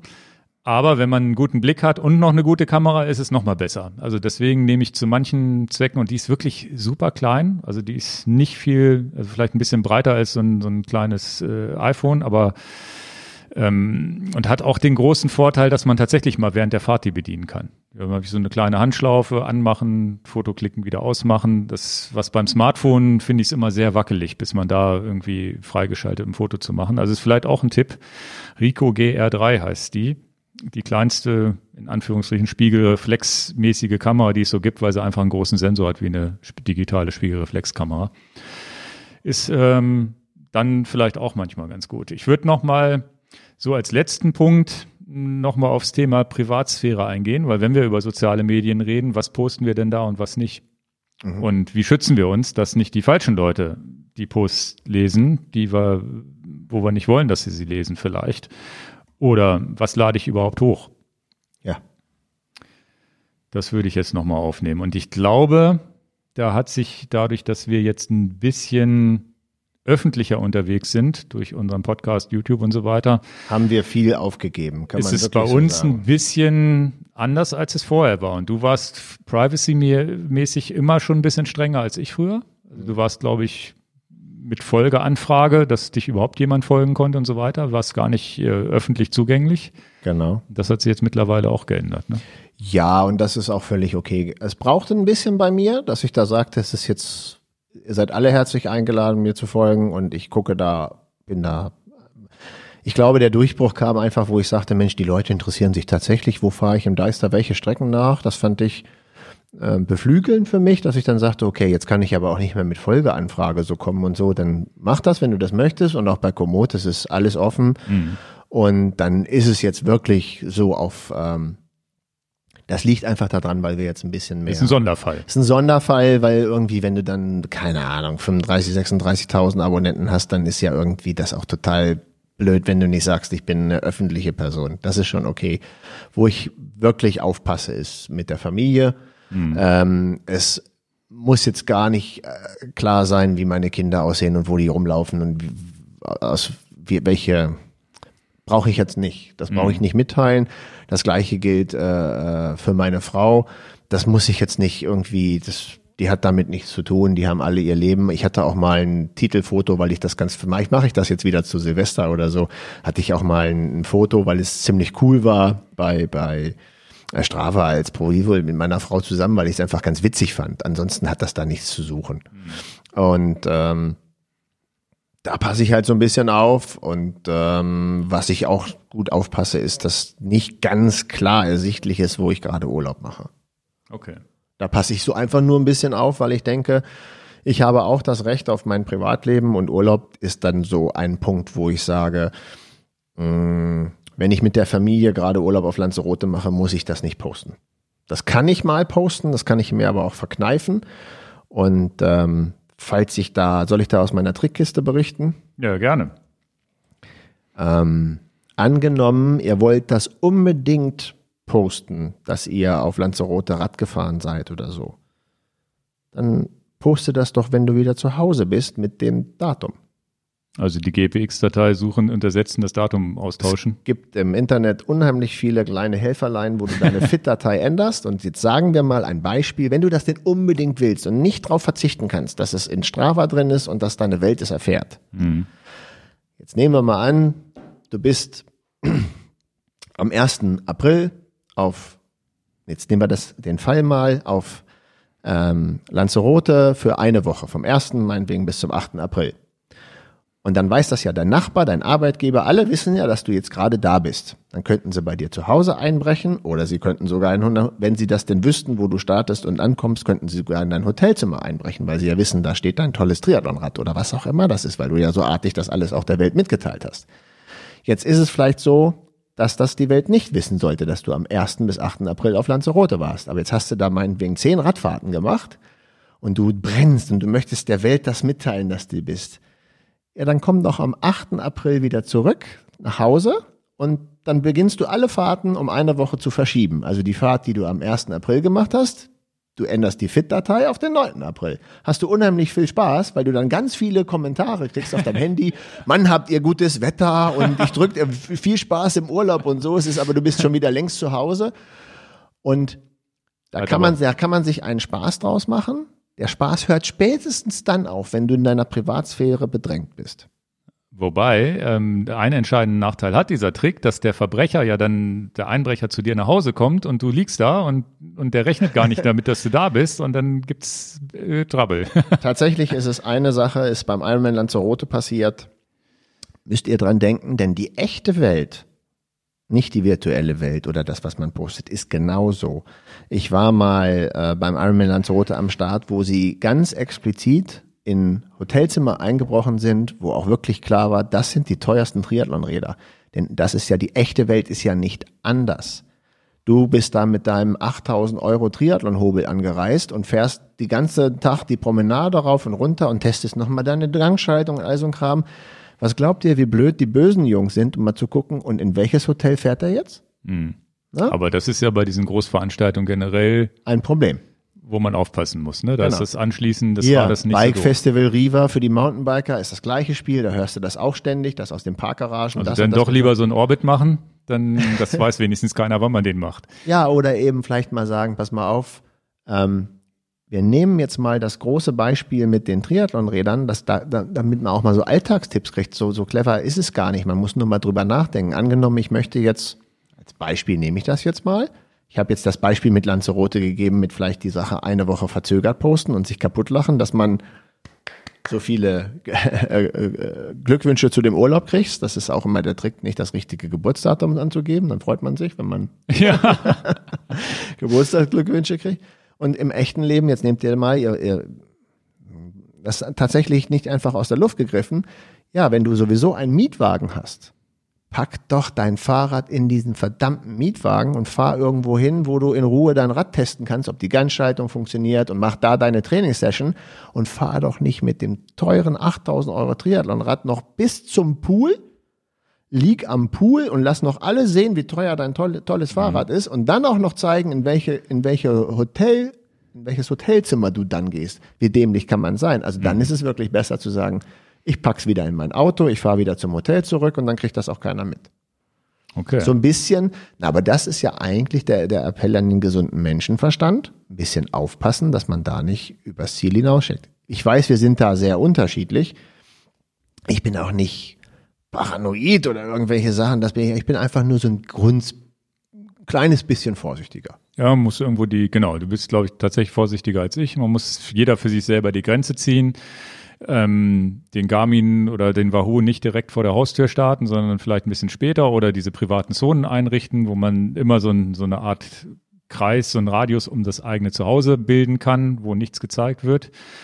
Ich habe sogar mehrere Blasen extra gemacht, damit eben kein runder Kreis ist, weil ich ja mal daraus, mal daraus, mal daraus. Irgendwann kann man ja doch irgendwie den Mittelpunkt halbwegs rausfinden. Bei uns ist es natürlich so, wenn man jetzt das unbedingt auf die Spitze treiben will, ich glaube. Mittlerweile ist es auch so, dass man sicherlich, wenn man will, das irgendwie rausfinden kann. Aber es ist trotzdem man muss, jeder muss für sich selber genau überlegen, ja, was gebe ich preis, was gebe ich nicht preis. Ne? Wo ist, wo ist meine Grenze? Und es sicherlich gibt es auch in unserem Leben vieles, was, was andere nicht wissen. Das ist immer wichtig, wo man sich genau überlegen muss, auch wo wir hier im Podcast genau überlegen müssen, ja, über was reden wir denn jetzt? Ne? Wo wir auch eine Grenze ziehen müssen, wo es einfach private Themen gibt, die keinen was angehen. Seitdem du im Podcast gesagt hast, dass du glücklich verheiratet bist, sind dir 100 Frauen weniger gefolgt. Ja. Also das, du hast dir selber ins Knie geschossen. nee, also das, äh, das ist so tatsächlich, ähm, ja, muss, muss, muss man aufpassen, guckt euch die Privatsphäre-Einstellung an. ist übrigens bei Komoot noch ein Pferdefuß, muss ich auch, es sei denn, es ist behoben Ich glaube, die haben jetzt auch private Zonen. Ah, okay. Meines Wissens gibt's das jetzt seit kurzem, seit ein paar Monaten habe ich irgendwo okay. gesehen, ich habe es aber noch nicht eingerichtet bei mir ich selber. Da, ich habe da nicht verfolgt weiter. Ja. Ich meine, aber die haben das jetzt auch. Das war am Anfang auch so ein bisschen, wo ich dachte, Mensch, habe es jetzt nicht verfolgt. War, wenn das sich geändert hat, dann Entschuldigung, das wusste ich nicht. Ja. Gut, dann haben wir soweit alles durch. Dann würde ich jetzt als letztes Thema, weil es auch mit Social Media zu, tun hat und mit Strava zu tun hat, ähm, auf eine Sache hinweisen. Und zwar gibt es das Projekt Kilometer für Kinder.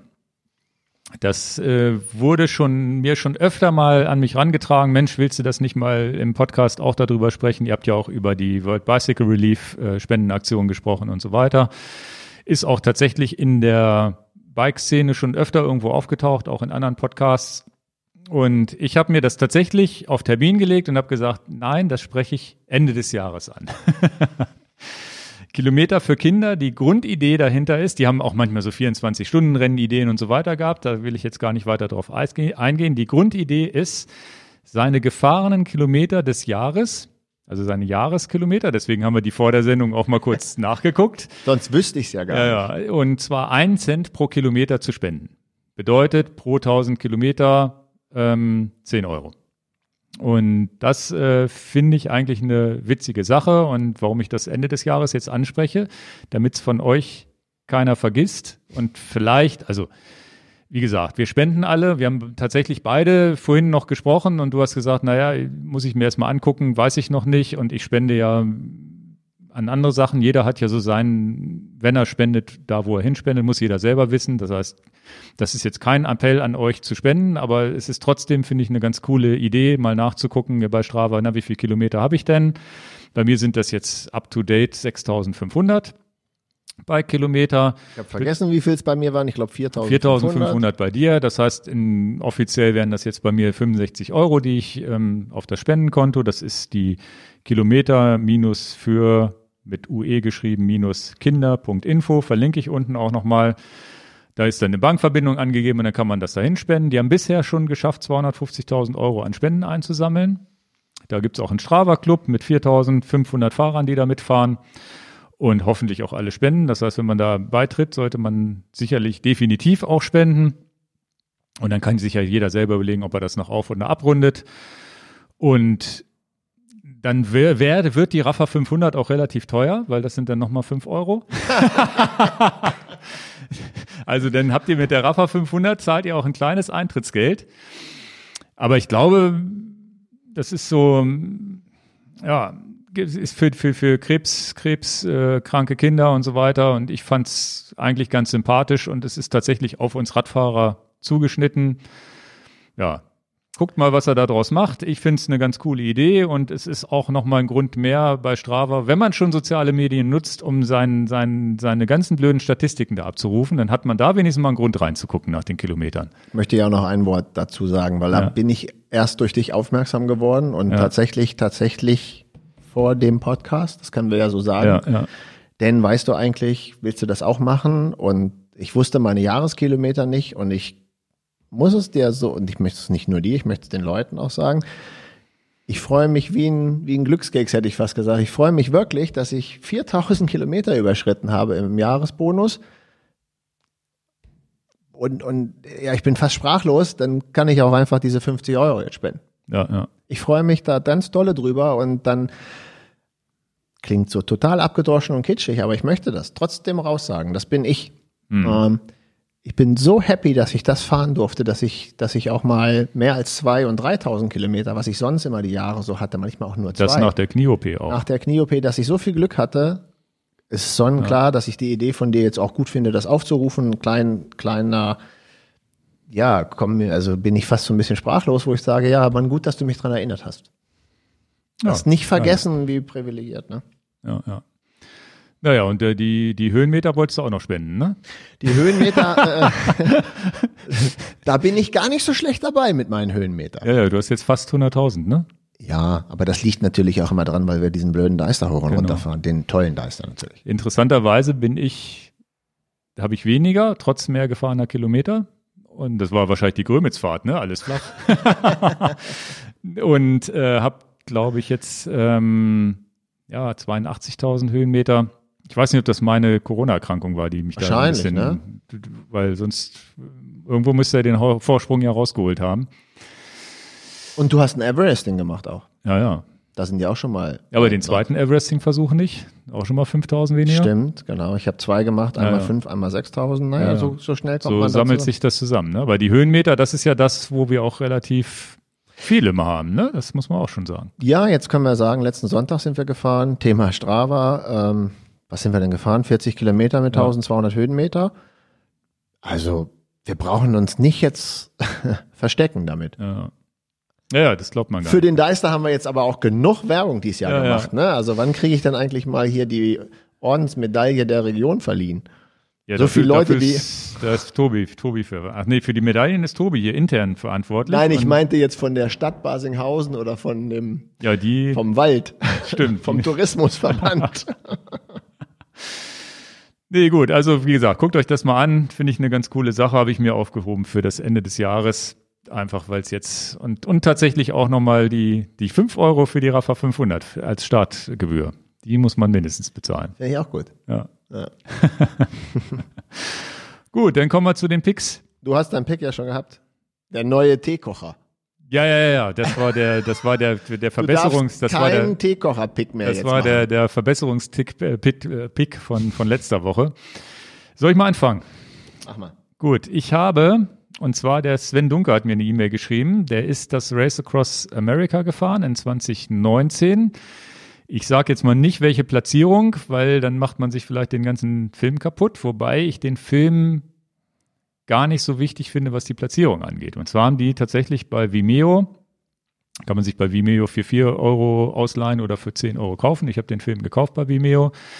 Kann man sich dann auch über Apple TV, über die App in 4K angucken. Also super, super gut gemacht, also super gute Qualität. Haben die einen Film darüber gemacht, wie sie als Viererteam das Race Across America gefahren sind.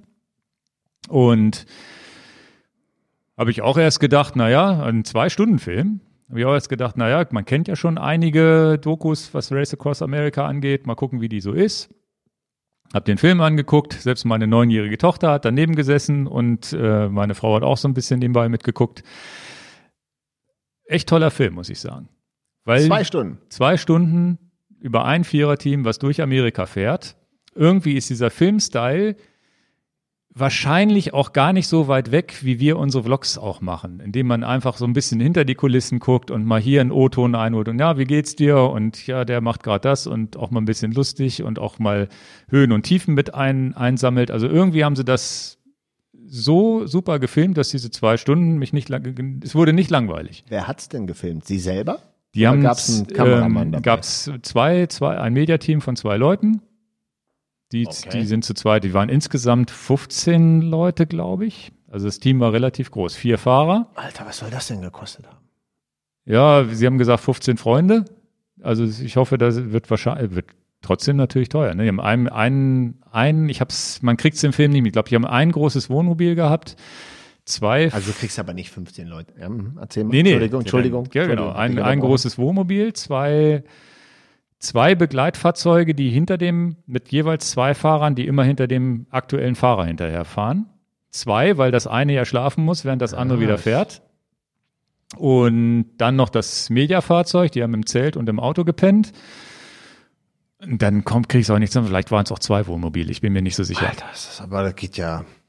Genau. Sollen wir jetzt mal raten, was sowas kostet? Wir können es ja mal anschreiben, was es dann gekostet hat. Ja, ja, ich habe ja mit ja in Kontakt mit ihm. Ich habe ihm erstmal angeschrieben, weil ich nicht ganz. Also soll ich jetzt raten, was das gekostet hat? Naja, 50 mindestens. Ja, genau. Aber mindestens 50 Scheine. Und die, die, und das, also das ist das Schöne an dem Film. Es ist, wird wenig, also es wird gar nicht verschleiert, halt auch mal die Tiefen zu zeigen. Die, die, die hatten auch mal natürlich irgendwie auch mal schlechte Laune zwischendurch und, und Ringe unter den Augen, aber ich will nicht zu viel vorwegnehmen. Aber es ist ein, es ist nicht, es ist nicht so diese typische Fernsehdoku oder so dieser perfekte Fernsehfilm, wo alles perfekt ist, sondern man sieht halt, die haben mal die Drohne steigen lassen, schöne, wirklich wunderschöne Aufnahmen auch gemacht aber auch gespickt mit, oh, jetzt muss es schnell gehen und die Kamera ist in der Hand und dann sieht man, wie der eine vom Rad aufsteigt, dann ist auch mal eine GoPro-Aufnahme dabei und dann sagt er auch mal, dass ihm der Hintern wehtut und so weiter. Also es ist irgendwie, ich fand's cool, ambitioniertes Team, also die sind schon ein bisschen auf Leistung gefahren. Es ging jetzt nicht nur ums Finishen, sondern auch darum, Naja, beim Viererteam musst du ja auch ein bisschen auf Tempo drücken. Genau, die sind auf Tempo gefahren. Was im Film nicht so, hatte ich ihm dann nochmal angeschrieben, was nicht so klar rüberkam, wie die Strategie war, weil ich hatte nicht so ganz verstanden, die hatten sechs Stunden Schichten abgemacht, sechs Stunden das eine Zweierteam, sechs Stunden das andere Zweierteam. Und Das, Das- würde ich, das würde ich ja anders angehen. Interessant. Genau, habe ich ihm auch geschrieben, habe ich gesagt, und, und in das Zweierteam innerhalb dieser sechs Stunden hat sich nochmal abgewechselt. Das hatte ich aber, als ich den Film geguckt habe, noch nicht so richtig verstanden, dass sie sich also nicht sechs Stunden am Stück gefahren sind, sondern das Zweierteam hat dann der eine eine halbe Stunde, der andere eine halbe Stunde, wie auch immer, ne, wie es halt gerade gepasst hat. Der eine einen Anstieg oder in den Anstiegen haben die sich sogar häufiger abgewechselt, weil sie halt auch auf Dampf gegangen sind. Immer zw- einer 20, 30 Minuten Gas gegeben und dann der nächste wieder. So hätte ich das auch geplant. Aber ich hätte, ja, okay. Ja, ja, so haben sie es gemacht, weil ich mich gewundert hatte im Film, dass sie gesagt haben, sie haben immer nur sechs Stunden Zeit zum Schlafen. Ich gesagt, na, wieso sind doch vier Leute? Einer fährt sechs Stunden, dann fährt der nächste sechs Stunden, dann fährt der nächste sechs Stunden. Das, und das wäre genau der Punkt. Das wäre nämlich total ineffektiv. Kann sein. Weil Aber ich hätte es jetzt zu ich hätte es jetzt laienhaft so gedacht, na ja, dann kann habe ich ja 18 Stunden Zeit, mich auszuruhen und fahre wieder sechs Stunden. Okay. Aber du hättest es auch anders geplant, so wie die? Also ich hätte mich allerspätestens unter einer Stunde abgewechselt. Okay. Weil, also. So haben sie es auch gemacht. Um, Gottes Willen, ich kann jetzt hier nicht den, aber es ist ja, ein gutes Beispiel ist ähm, Nürburgring-Rennen. Mhm. Du hast diese, ich glaube, du fährst 50 Minuten, also ich bin es ja auch gefahren. Ich glaube, wir sind so 50 Minuten die Runde gefahren für diese 26 Kilometer, die es da sind. Und du schaffst aber nicht dreimal 50 Minuten zu fahren, es sei denn, du bist natürlich ein Topstar. Ne? Also, wenn du Tour de France-Fahrer bist, lachst du dich kaputt. Aber als Hobbyathlet ist das schon eine Herausforderung. Das heißt, wenn du da im Viererteam bist, kannst du eine Runde fahren mit 50 Minuten.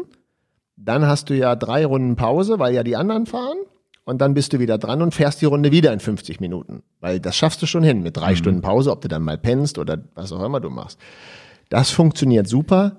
Noch besser würde es ja funktionieren, wenn du nicht eine Stunde fährst oder 50 Minuten fährst, sondern nur 45 Minuten oder sogar 35, 30 Minuten, weil da bewegst du dich ja auf deinem 300 Watt Niveau. Genau. Das heißt, du hast ja noch mehr Leistung, wenn du sagst, die muss ich ja nur 30, 40 Minuten liefern.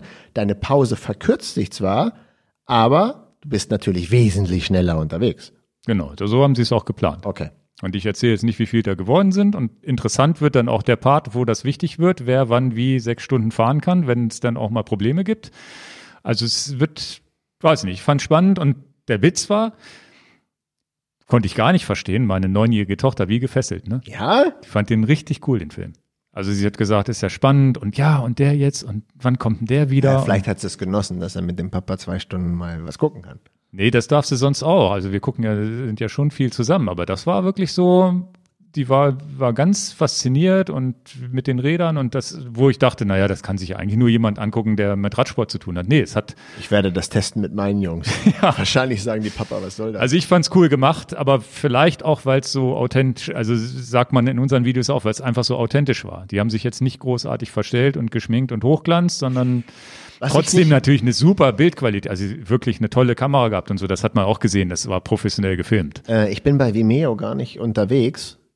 Ich muss einen Account bei Vimeo anlegen, um den Film zu leihen und zu kaufen, oder kann ich es einfach sagen, ich bin bei Vimeo kein Kunde, kann ich einfach sagen, ich Also ich hatte einen jetzt Account, ich hatte einen Account und konnte das dann darüber anmelden. Ich meine über PayPal bezahlt.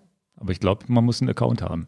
Und okay. die sind, äh, die, die haben auch bei Amazon kann man den Trailer angucken, aber da konnte man es zumindest nicht kaufen. Nicht kaufen, leider. Okay. Leider. Das können wir ja nochmal an die, Sie können dieses Video momentan an Ihrem Standort nicht ansehen. Vielleicht sind das irgendwelche rechtlichen Sachen. Weil Vimeo, und ich glaube, die Jungs haben es auch verdient. Also auch das Mediateam, das dahinter steht, die haben es auch verdient, wenn man das für einen Zehner kauft. Und würde ich wahrscheinlich auch machen, weil ich glaube, den gucke ich, guck ich mir bestimmt auch noch mal ein zweites Mal irgendwann an. Okay. Also du verlinkst, du verlinkst den in den Show Notes. Ja, danke an Sven, der, der hat netterweise einfach gesagt, Mensch, ich höre euren Podcast und bin super begeistert von euch und falls nur, also hat auch ganz, hat sich nicht aufgedrängt, nur falls es dich auch interessiert, hier, wir haben auch eine coole Aktion mal gestartet und so weiter. Und die waren relativ professionell ja dabei mit dem Team, ne? mit Teamchef und so weiter. Und das war, ich glaube, die Aber sind so ganz gut auf ganz ja. Äh, spontan, ne? Aber das wäre ja mal, wenn jetzt hier die Corona-Zeit vorbei ist, die vier Jungs können auch mal im Podcast kommen. Da hätte ich ja richtig Bock. Ja, ich habe ihm schon angesprochen. Ach so. Ich ihm schon jetzt komme ich Bock mit dieser Scheiße. Wenn er Bock hat, soll er mal vorbeikommen, weil ich glaube, das ist äh, sicherlich auch mal interessant. Interessiert mich brennend. Ja. ja, toll. Ja, und auch ganz coole Typen dabei. Ne? Jeder, also auch vier verschiedene Charaktere von Fahrern. So, das ist wirklich, wirklich toll. Tja, na gut. Das ist mein Pick. Ich verlinke den unten natürlich und dann ähm, könnt ihr klickt den mal bei Vimeo und dann schreibt gerne mal rein, wenn ihr ihn geguckt habt. Würde mich interessieren, wie viel, wäre ja wirklich mal interessant, wie viele Leute dann wirklich ähm, sagen, ja, habe ich mir geklickt und habe ich geguckt, finde ich auch gut, finde ich nicht so gut. Also würde mich wirklich interessieren. Ja, ja, nee, und ähm, äh, nicht, dass ich der Einzige bin, der den gut findet. Ich habe jetzt, das, aber ja, wie gesagt, aber meine glaube, Tochter findet ihn auch gut. Also ich war nicht der ganz Einzige. meine ja, Frau fand es auch interessant. Aber wenn mein Fahrrad begeistert ist und ja. das, das gehe ich von unserer Hörerschaft jetzt mal aus, dann ist das ja vielleicht mal eine schöne Abwechslung statt statt sicherlich auch was, was man sich auf zwischen die Feiertage legen kann, wenn man mehr Zeit hat. Nee, da bin ich ja die Raffa gefahren. Ja, hinterher, wenn man sich hinterher aufs Sofa legt, wenn man nach drei Stunden kaputt wieder nach Hause kommt oder nach Da fünf. musst du irgendwelche Weihnachts-Christmas-Filme, die jetzt überall auftauchen, gucken. oh, schrecklich. Na gut. Okay. Mein Pick ist ganz, ganz simpel, ganz, ganz einfach und äh, ist zwar ein bisschen politisch Geschmack, aber ich empfehle es, weil ich es gut finde. Haben die Leute schon mitgekriegt. Äh, kommt, ist ein Buch rausgekommen, Promised Land von äh, Barack Obama das ist ja irgendwie jetzt bei jedem angekommen, dass der ein Buch rausgegeben hat. Ähm, ich finde das eine tolle Idee, ich, aber das, da muss ich mich jetzt outen. Ich fand den als Typen einfach schon immer gut. Also mhm. ich fand auch seinen Humor sensationell gut und das lassen wir jetzt mal das Politische raus. Sein Humor fand ich halt einfach auch immer gut. Er hatte so eine lockere Art. Er hatte ne? eine lockere Art und diese, ähm, äh, wo dann im Prinzip da im Hilton immer diese, diese, wo die, wo die die White House Correspondents eingeladen wurden. Da hat er ja auch mega Jokes gerissen. Dafür, dafür liebe ich ihn, dass er da so eine gute Art hat. Ja, und war klar, dass ich das Buch von ihm kaufe und äh, wollte das empfehlen. Und als Tipp, das ist vielleicht mein Tipp als Pick, äh, kauft es doch vielleicht mal in Englisch und nicht mhm. in Deutsch. Auch wenn man vielleicht nicht sehr gut in Englisch ist. Es ist ja ein gedrucktes Buch, was man auch zweimal lesen kann. Und man hat auch 700 Seiten, also auf Englisch und Deutsch glaube ich 1000 700 Seiten. ach du Scheiße. Auf Deutsch glaube ich 1000 Seiten. Da kann man mal sehen, die Unterschiede der Sprache, ne? Genau. ähm, und ich ermutige euch, das tatsächlich auf Englisch zu lesen. Das ist halt einfach irgendwie noch schöner. Einen kleinen positiven Nebeneffekt bei Amazon gibt es und die armen Buchhändler in Deutschland finden das vielleicht ganz grausam. Äh, ich, ich habe mich auch ein bisschen gewundert, dass es so ist, aber äh, das war ein Nebeneffekt. Ähm, das Buch kostet in Euro 42 Euro und kostet in britischen Pfund 17 Pfund. Äh, und ich denke, der Preisunterschied, äh, was mögen das umgerechnet sein, aber es ist ja ein dramatischer Preisunterschied, den es dann, ähm, ich glaube, umgerechnet, ich hatte Jeweils irgendwo. die englische Version. Nee, die englische Version kostet umgerechnet, ich habe es mir einmal ausgeschrieben, 25 Euro. Ja. Und die deutsche gedruckte, also beides gebundene Bücher, kostet dann 42. Finde ich ja, schon gut. ganz schön krass. Naja, die 10 Euro für den Übersetzer. Na, danke. Das glaube ich nicht. Nee. Also ich könnte mir natürlich irgendwie vorstellen, ich weiß das gar nicht. Ich wollte es nur sagen, ja, ja. es gibt es halt auch. Aber o Originalfassung gibt es auch in Deutschland zu klicken? Oder? Genau. Okay. Dann heißt es halt nicht A Promised Land. Ein verheißenes Land.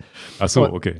Ähm, Nee, Originalfassung Orgi ist ja die englische. Genau, Originalfassung ja, ja. ist die englische. Und ich wollte nur sagen, die deutsche äh, Fassung 42 Euro für ein gebundenes Buch. auch wenn es tausend Seiten hat, fand ich schon auch ein bisschen preisintensiv.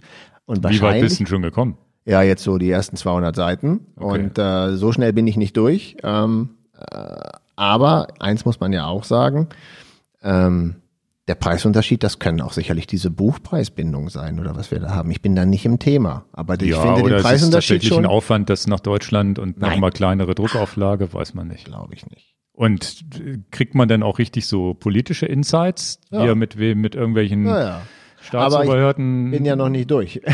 ja, ja, aber du hast schon, man merkt schon, dass es nicht nur, dass Genau. man vielleicht auch mal was lernt, was man so offiziell noch nicht Na, ich glaube, gelesen es ist das Buch, wo man einfach auch Interesse an der Person haben muss. Hm. Und ich will hier nicht irgendwas Politisches rausposaunen. Geht mir, geht mir, das ist mir völlig fremd. Ich wollte ja nur sagen, als Idee, wir Hm. haben Weihnachten und ähm, vielleicht ist es auch eine gute Idee, das mal auf Englisch mal zu wagen. Ja, wenn man Englisch ganz gut kann, sicherlich. Ja, auch wenn man es vielleicht nicht gut kann. Dann arbeitet, eine Aufgabe zu haben, ist auch gut. Ja, ja. Also ich verstehe ja- ich hab- verstehe ich ja auch nicht Englisch, ich habe Englisch damit gelernt, indem ich auf einmal Bücher und Kram gelesen habe oder irgendwelche Serien auf Originalverfassung geguckt habe und je nachdem, welcher Schauspieler da war, habe ich ein bisschen was ganz gut verstanden und dann gab es wieder welche, die haben irgendwas gesprochen, was ich nicht verstanden habe. Aber irgendwann kann man es dann. Das ist ja, das ist ja tatsächlich fürs, ähm, fürs Sprachenlernen ist natürlich jetzt, das Buch ist ja eine Variante, um es zu lesen und sich da, aber auch das, die andere Variante ist ja, und dann, dann vielleicht einen kleinen Translator nebenbei liegen zu haben. Man hat ja immer das Handy, wo man über, Worte, Wörter übersetzen Ich kann. würde es nicht sofort übersetzen. Meine Frau macht das auch immer. Die liest, die liest zufälligerweise, habe ich beide gleichzeitig bestellt, das Buch von Michelle Obama. haben wir als, wir als internen Scherz gemacht. Ne? Und äh, die ist dann immer sofort dabei und sagt, da, das Wort kenne ich nicht. Drüber weglesen. Ist doch nicht, also, ja, wenn du den, wenn du den Sinn trotzdem verstehst. Es Genau. gibt aber, es, das kommt bei mir ganz selten vor, dass ich sage, okay, jetzt mal so alle 50 Seiten kommt mal irgendwas, wo ich den Kontext nicht verstehe. Dann gehe ich aber doch an die Übersetzungsmaschine. Also. Ist, und das ist tatsächlich ein Lernen von Sprachen, was nicht so weh tut als Vokabeln lernen, weil man einfach das nebenbei automatisch lernt. Und dann Allein- irgendwann den, den Sinn ja versteht. Auch wenn man mal ein Wort nicht versteht, weiß man, was die damit sagen wollten. Allein die Übersetzung gefällt mir schon nicht. Ich, das ist natürlich ein verheißenes Land statt a promised land. A promised land macht für mich es ist viel runder. Ja, gut, also aber das ist im Englischen. Das, das ist aber das Problem. Ich habe jetzt Übersetzung für die Chorus-Uhren habe ich ein bisschen mitgeholfen und habe gesagt, hier die Firmware muss ja mal die deutschen ich sage Wörter nur müssen, Gesichtserkennung. Gesi äh, nee, Gesichts, nicht Gesichtserkennung, sondern Gesichtseinstellung war das. Statt, statt, Watchface. Äh, statt Watchface, ne? Und jetzt haben wir es Zifferblatt genannt. Ah, und dann hast du, dann hast du tatsächlich in dieser Uhr teilweise nur neun Buchstaben Platz. Und das ist ja tatsächlich jetzt noch ein Fehler in der Firmware, wo es um Sonnenuntergang, Sonnen, un- Sonnenuntergang, Sonnenaufgang geht. Warte mal. Da haben wir jetzt Sunrise, äh, ich habe die habe ich auf Englisch geste- gestellt, die ich jetzt hier gerade um habe, leider. Dann passt das nicht. Dann habe ich Morgendämm, also es gibt Dusk und Dawn. Dawn. Ja. Es Morgendämmerung. gibt auch den Film. Stell dir vor, ist Genau. nicht von Quentin Tarantino? Morgen, Morgendämmerung und Abenddämmerung. Nein, das darf aber nur neun Buchstaben oder acht Buchstaben haben. So, dann habe ich, habe ich, habe ich, dann, was machst du? Du googelst nach Synonym in Deutsch. Dann habe ich Abendlicht, nee, Morgenlicht und Abendlicht, irgendwie so Morgen, Morgenrot und Abendlicht. Das passte so halbwegs. Und dann, hat, dann, dann haben wir das auch so eingespielt und dann hat sich trotzdem noch um einen Buchstaben über, überschnitten. Jetzt habe ich Dämmern genommen. Jetzt habe ich tatsächlich Dämmern für, für morgen und für Abend habe ich jetzt Dämmern genommen, weil man sieht anhand der Uhrzeit ja, was für morgens und was für abends gedacht ist, weil du hast sonst keine Chance, Dämm weil Dämmerung an sich schon nicht passt. Weil es zu lang ist schon. Dämmerung ist schon zu lang, das heißt, ich musste Dämmern nehmen, um das wirklich so klein da reinzukriegen und mit der, damit der, der die Uhr hat, ungefähr versteht, was gemeint ist. Und das ist wirklich was, wo du natürlich im Englischen auch, sobald es um einen Satz geht, bist du im Englischen natürlich viel präziser mit viel kürzeren Anweisungen. Deswegen schaffen die Amerikaner es ja auch, auf den, auf den Schildern wirklich mit dicken Buchstaben zu schreiben, was zu tun ist, während wir immer Vorfahrtsschild ist halt ein Vorfahrtsschild, muss man wissen. Da steht halt, äh, du hast Vorfahrt, dann einen dicken Buchstaben. Ich weiß nicht, was drauf steht, aber es steht ja ganz still. Ich, ich muss gerade schmunzeln, weil ich mich an etwas aus meiner ganz tiefen Vergangenheit erinnere, wo wir uns lustig gemacht haben über, wie die deutschen Wörter unnötig kompliziert lang machen und in Englischen manchmal auf dem Punkt etwas ganz kurz ist. Und das, ich, ich muss so lachen, weil ich, weil ich mich jetzt dran erinnere und, und du nicht weißt, warum ich so lache. wenn du an der Supermarktkasse, ich muss jetzt schon lachen, weil das damals so gut war, wenn du an der Supermarktkasse stehst und ich stand dann auch mal mit Freunden aus dem Ausland da und wir standen dann da und dann wollte ich auf Englisch sagen, guck mal, wenn du der Kunde vor mir bist, dann legst du deine Ware auf das Band Mhm. und dann hast du ja einen Teil, wo du sagst, hier ist mein Einkauf zu Ende, hier beginnt der nächste Kunde. Ja. Jetzt sag mir auf Deutsch, wie du dieses, wie nennst du dieses Teil, was du dann bittest, dass dir der Kunde vor dir das bitte mal geben kann, dass er das hinlegt. Jetzt sag mir ein deutsches Wort dafür. Was sagt man denn dazu? Warentrenner wahrscheinlich, ne? Warentrenner oder Kundenwarentrennungsstab. du kannst es in Deutsch ja alles, hängst, hängst du alles hinten Ja, ja, dran. ja. Oder Kundentrennstab oder was auch, oder äh, keine Ahnung. Und äh, naja, dann sag's mal auf Englisch. Divider. also, was willst du jetzt von mir? Ja, gib mir doch diesen Teiler. Also, da merken wir, weil wir gar, ich muss deswegen schmunzeln, weil das, aber da wischen wir uns im Deutschen natürlich auch, dass wir natürlich gerne das Wort noch länger machen. Ja, ja. Noch einen dranhängen und noch einen dranhängen und irgendwann hast du so ein Wort und ich komme deswegen drauf, weil du es auch selber sagst, passt gar nicht in diese Uhr, weil Deutsch Ja, so lang ist. Ne? Das ist tatsächlich, ähm, ja, ist tatsächlich ein schwieriges Thema. Und, da- Übersetzung ist gerade mal, äh, wo du das eben gesagt hast, habe ich gar nicht so drüber nachgedacht, dass es ja irgendwie das deutsche Buch dann irgendwie so 200 bis 300 Seiten einfach mehr hat. Genau, das war ja das, was ich vorhin gesagt habe. Ja, Klar, ja. deutsche Sprache, 300 Seiten mehr, um das Gleiche auszudrücken. Genau. Krass. Ja, na gut. Ja. Aber das nur, weil Weihnachten ist und vielleicht freut es den einen oder anderen. Alles klar, dann hoffe ich, dass wir ein bisschen wieder für Unterhaltung hier sorgen konnten. Und ja, wünsche euch alles Gute. Wir werden mindestens noch ein, zwei Folgen vor Weihnachten hinkriegen, denke ich. Vergesst Oder nicht, eine kommt wahrscheinlich vor Weihnachten noch und die zweite nehmen wir auf on hold, dann mit den ganzen Fragen. Haben wir, habe ich auch schon einen riesen Fragenkatalog. Also aber trotzdem gerne schicken. könnt ihr noch Fragen schicken. Also die, die es noch nicht gehört haben, Fragen an YouTube äh, oder podcast at enjoyabike.com schicken. Irgendeine Frage, die ihr uns schon immer stellen wolltet. Wir machen eine Sendung zum Ende des Jahres, die wir wahrscheinlich vor Weihnachten noch aufnehmen, aber dann zum Ende des Jahres publizieren, wo wir einfach mal auf eure Fragen eingehen. Von was es auch immer ist. Genau.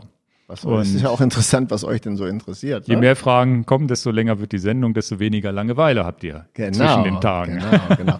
Eine Frage dazu nochmal, ist das nicht auch etwas, wo man in Instagram nicht auch mal sagen können, hier schreibt da einfach drunter, bei, also stumpf, dann braucht ihr es nicht an podcast at en, en, enjoy your bike schicken, sondern einfach dabei Ja, Instagram vielleicht mache ich da nochmal, bevor eine Woche bevor wir den, das, die Sendung machen, hatte ich Weil das überlegt, macht es ja auch einfacher für die Leute, weißt Ja, du? ja. Einfach bei Instagram unten reinschreiben, was denn eure Frage ist. Und Ja, dann ja. kann ja auch jemand sagen, pass auf, das wollte ich auch fragen, nein, dann brauche ich es nicht mehr fragen, weil das hat Ja. ja der schon gefragt. Nee, kann man, kann man auch machen. Wollte ich eh nochmal posten da. Ja. Wo wir schon bei den sozialen Medien sind. Ne? Bei Facebook poste ich es nicht oder da müsste es dann unsere Mitarbeiterin, wir haben ja einen Facebook-Account, den wir auch ein bisschen befüttern, aber da bin ich selber nicht so drin und dann kann ich es auch nicht machen. Also Instagram mache ich selber, weil, weil ich da auch Spaß dran habe und auch da gehe ich, da bin ich auch derjenige, der auf die ganzen Messages, die so kommen, antwortet, auf die Kommentare.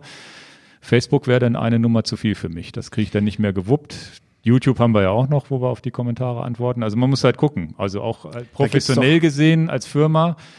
Aber so sehe ich mich ja gar nicht, sondern schon als Person Ingo, der erreichbar sein will. Und da haben wir noch einen Dienst vergessen, wo man nur Fotos postet. Ist das nicht Flickr? Heißt die nicht so? Die nutzt man nicht mehr heute. Nee. Alle tot. Also ich glaube, die sind Ich alle. bin völlig raus aus der Sache. Also ich, Nee, nee. ich habe es ja auch gar nicht auf dem Schirm gehabt, aber manchmal sieht man solche Fotos. Da. nee, die sind alle weg vom Alles Fenster. tot. Also so das Nischendasein. Instagram dominiert alles. Ja, ja. Na gut. Das In war's. Sinne, Bis zum gut. nächsten Mal. Tschüss. Kurze Sendung heute. Tschüss. Kurze Sendung ist gut.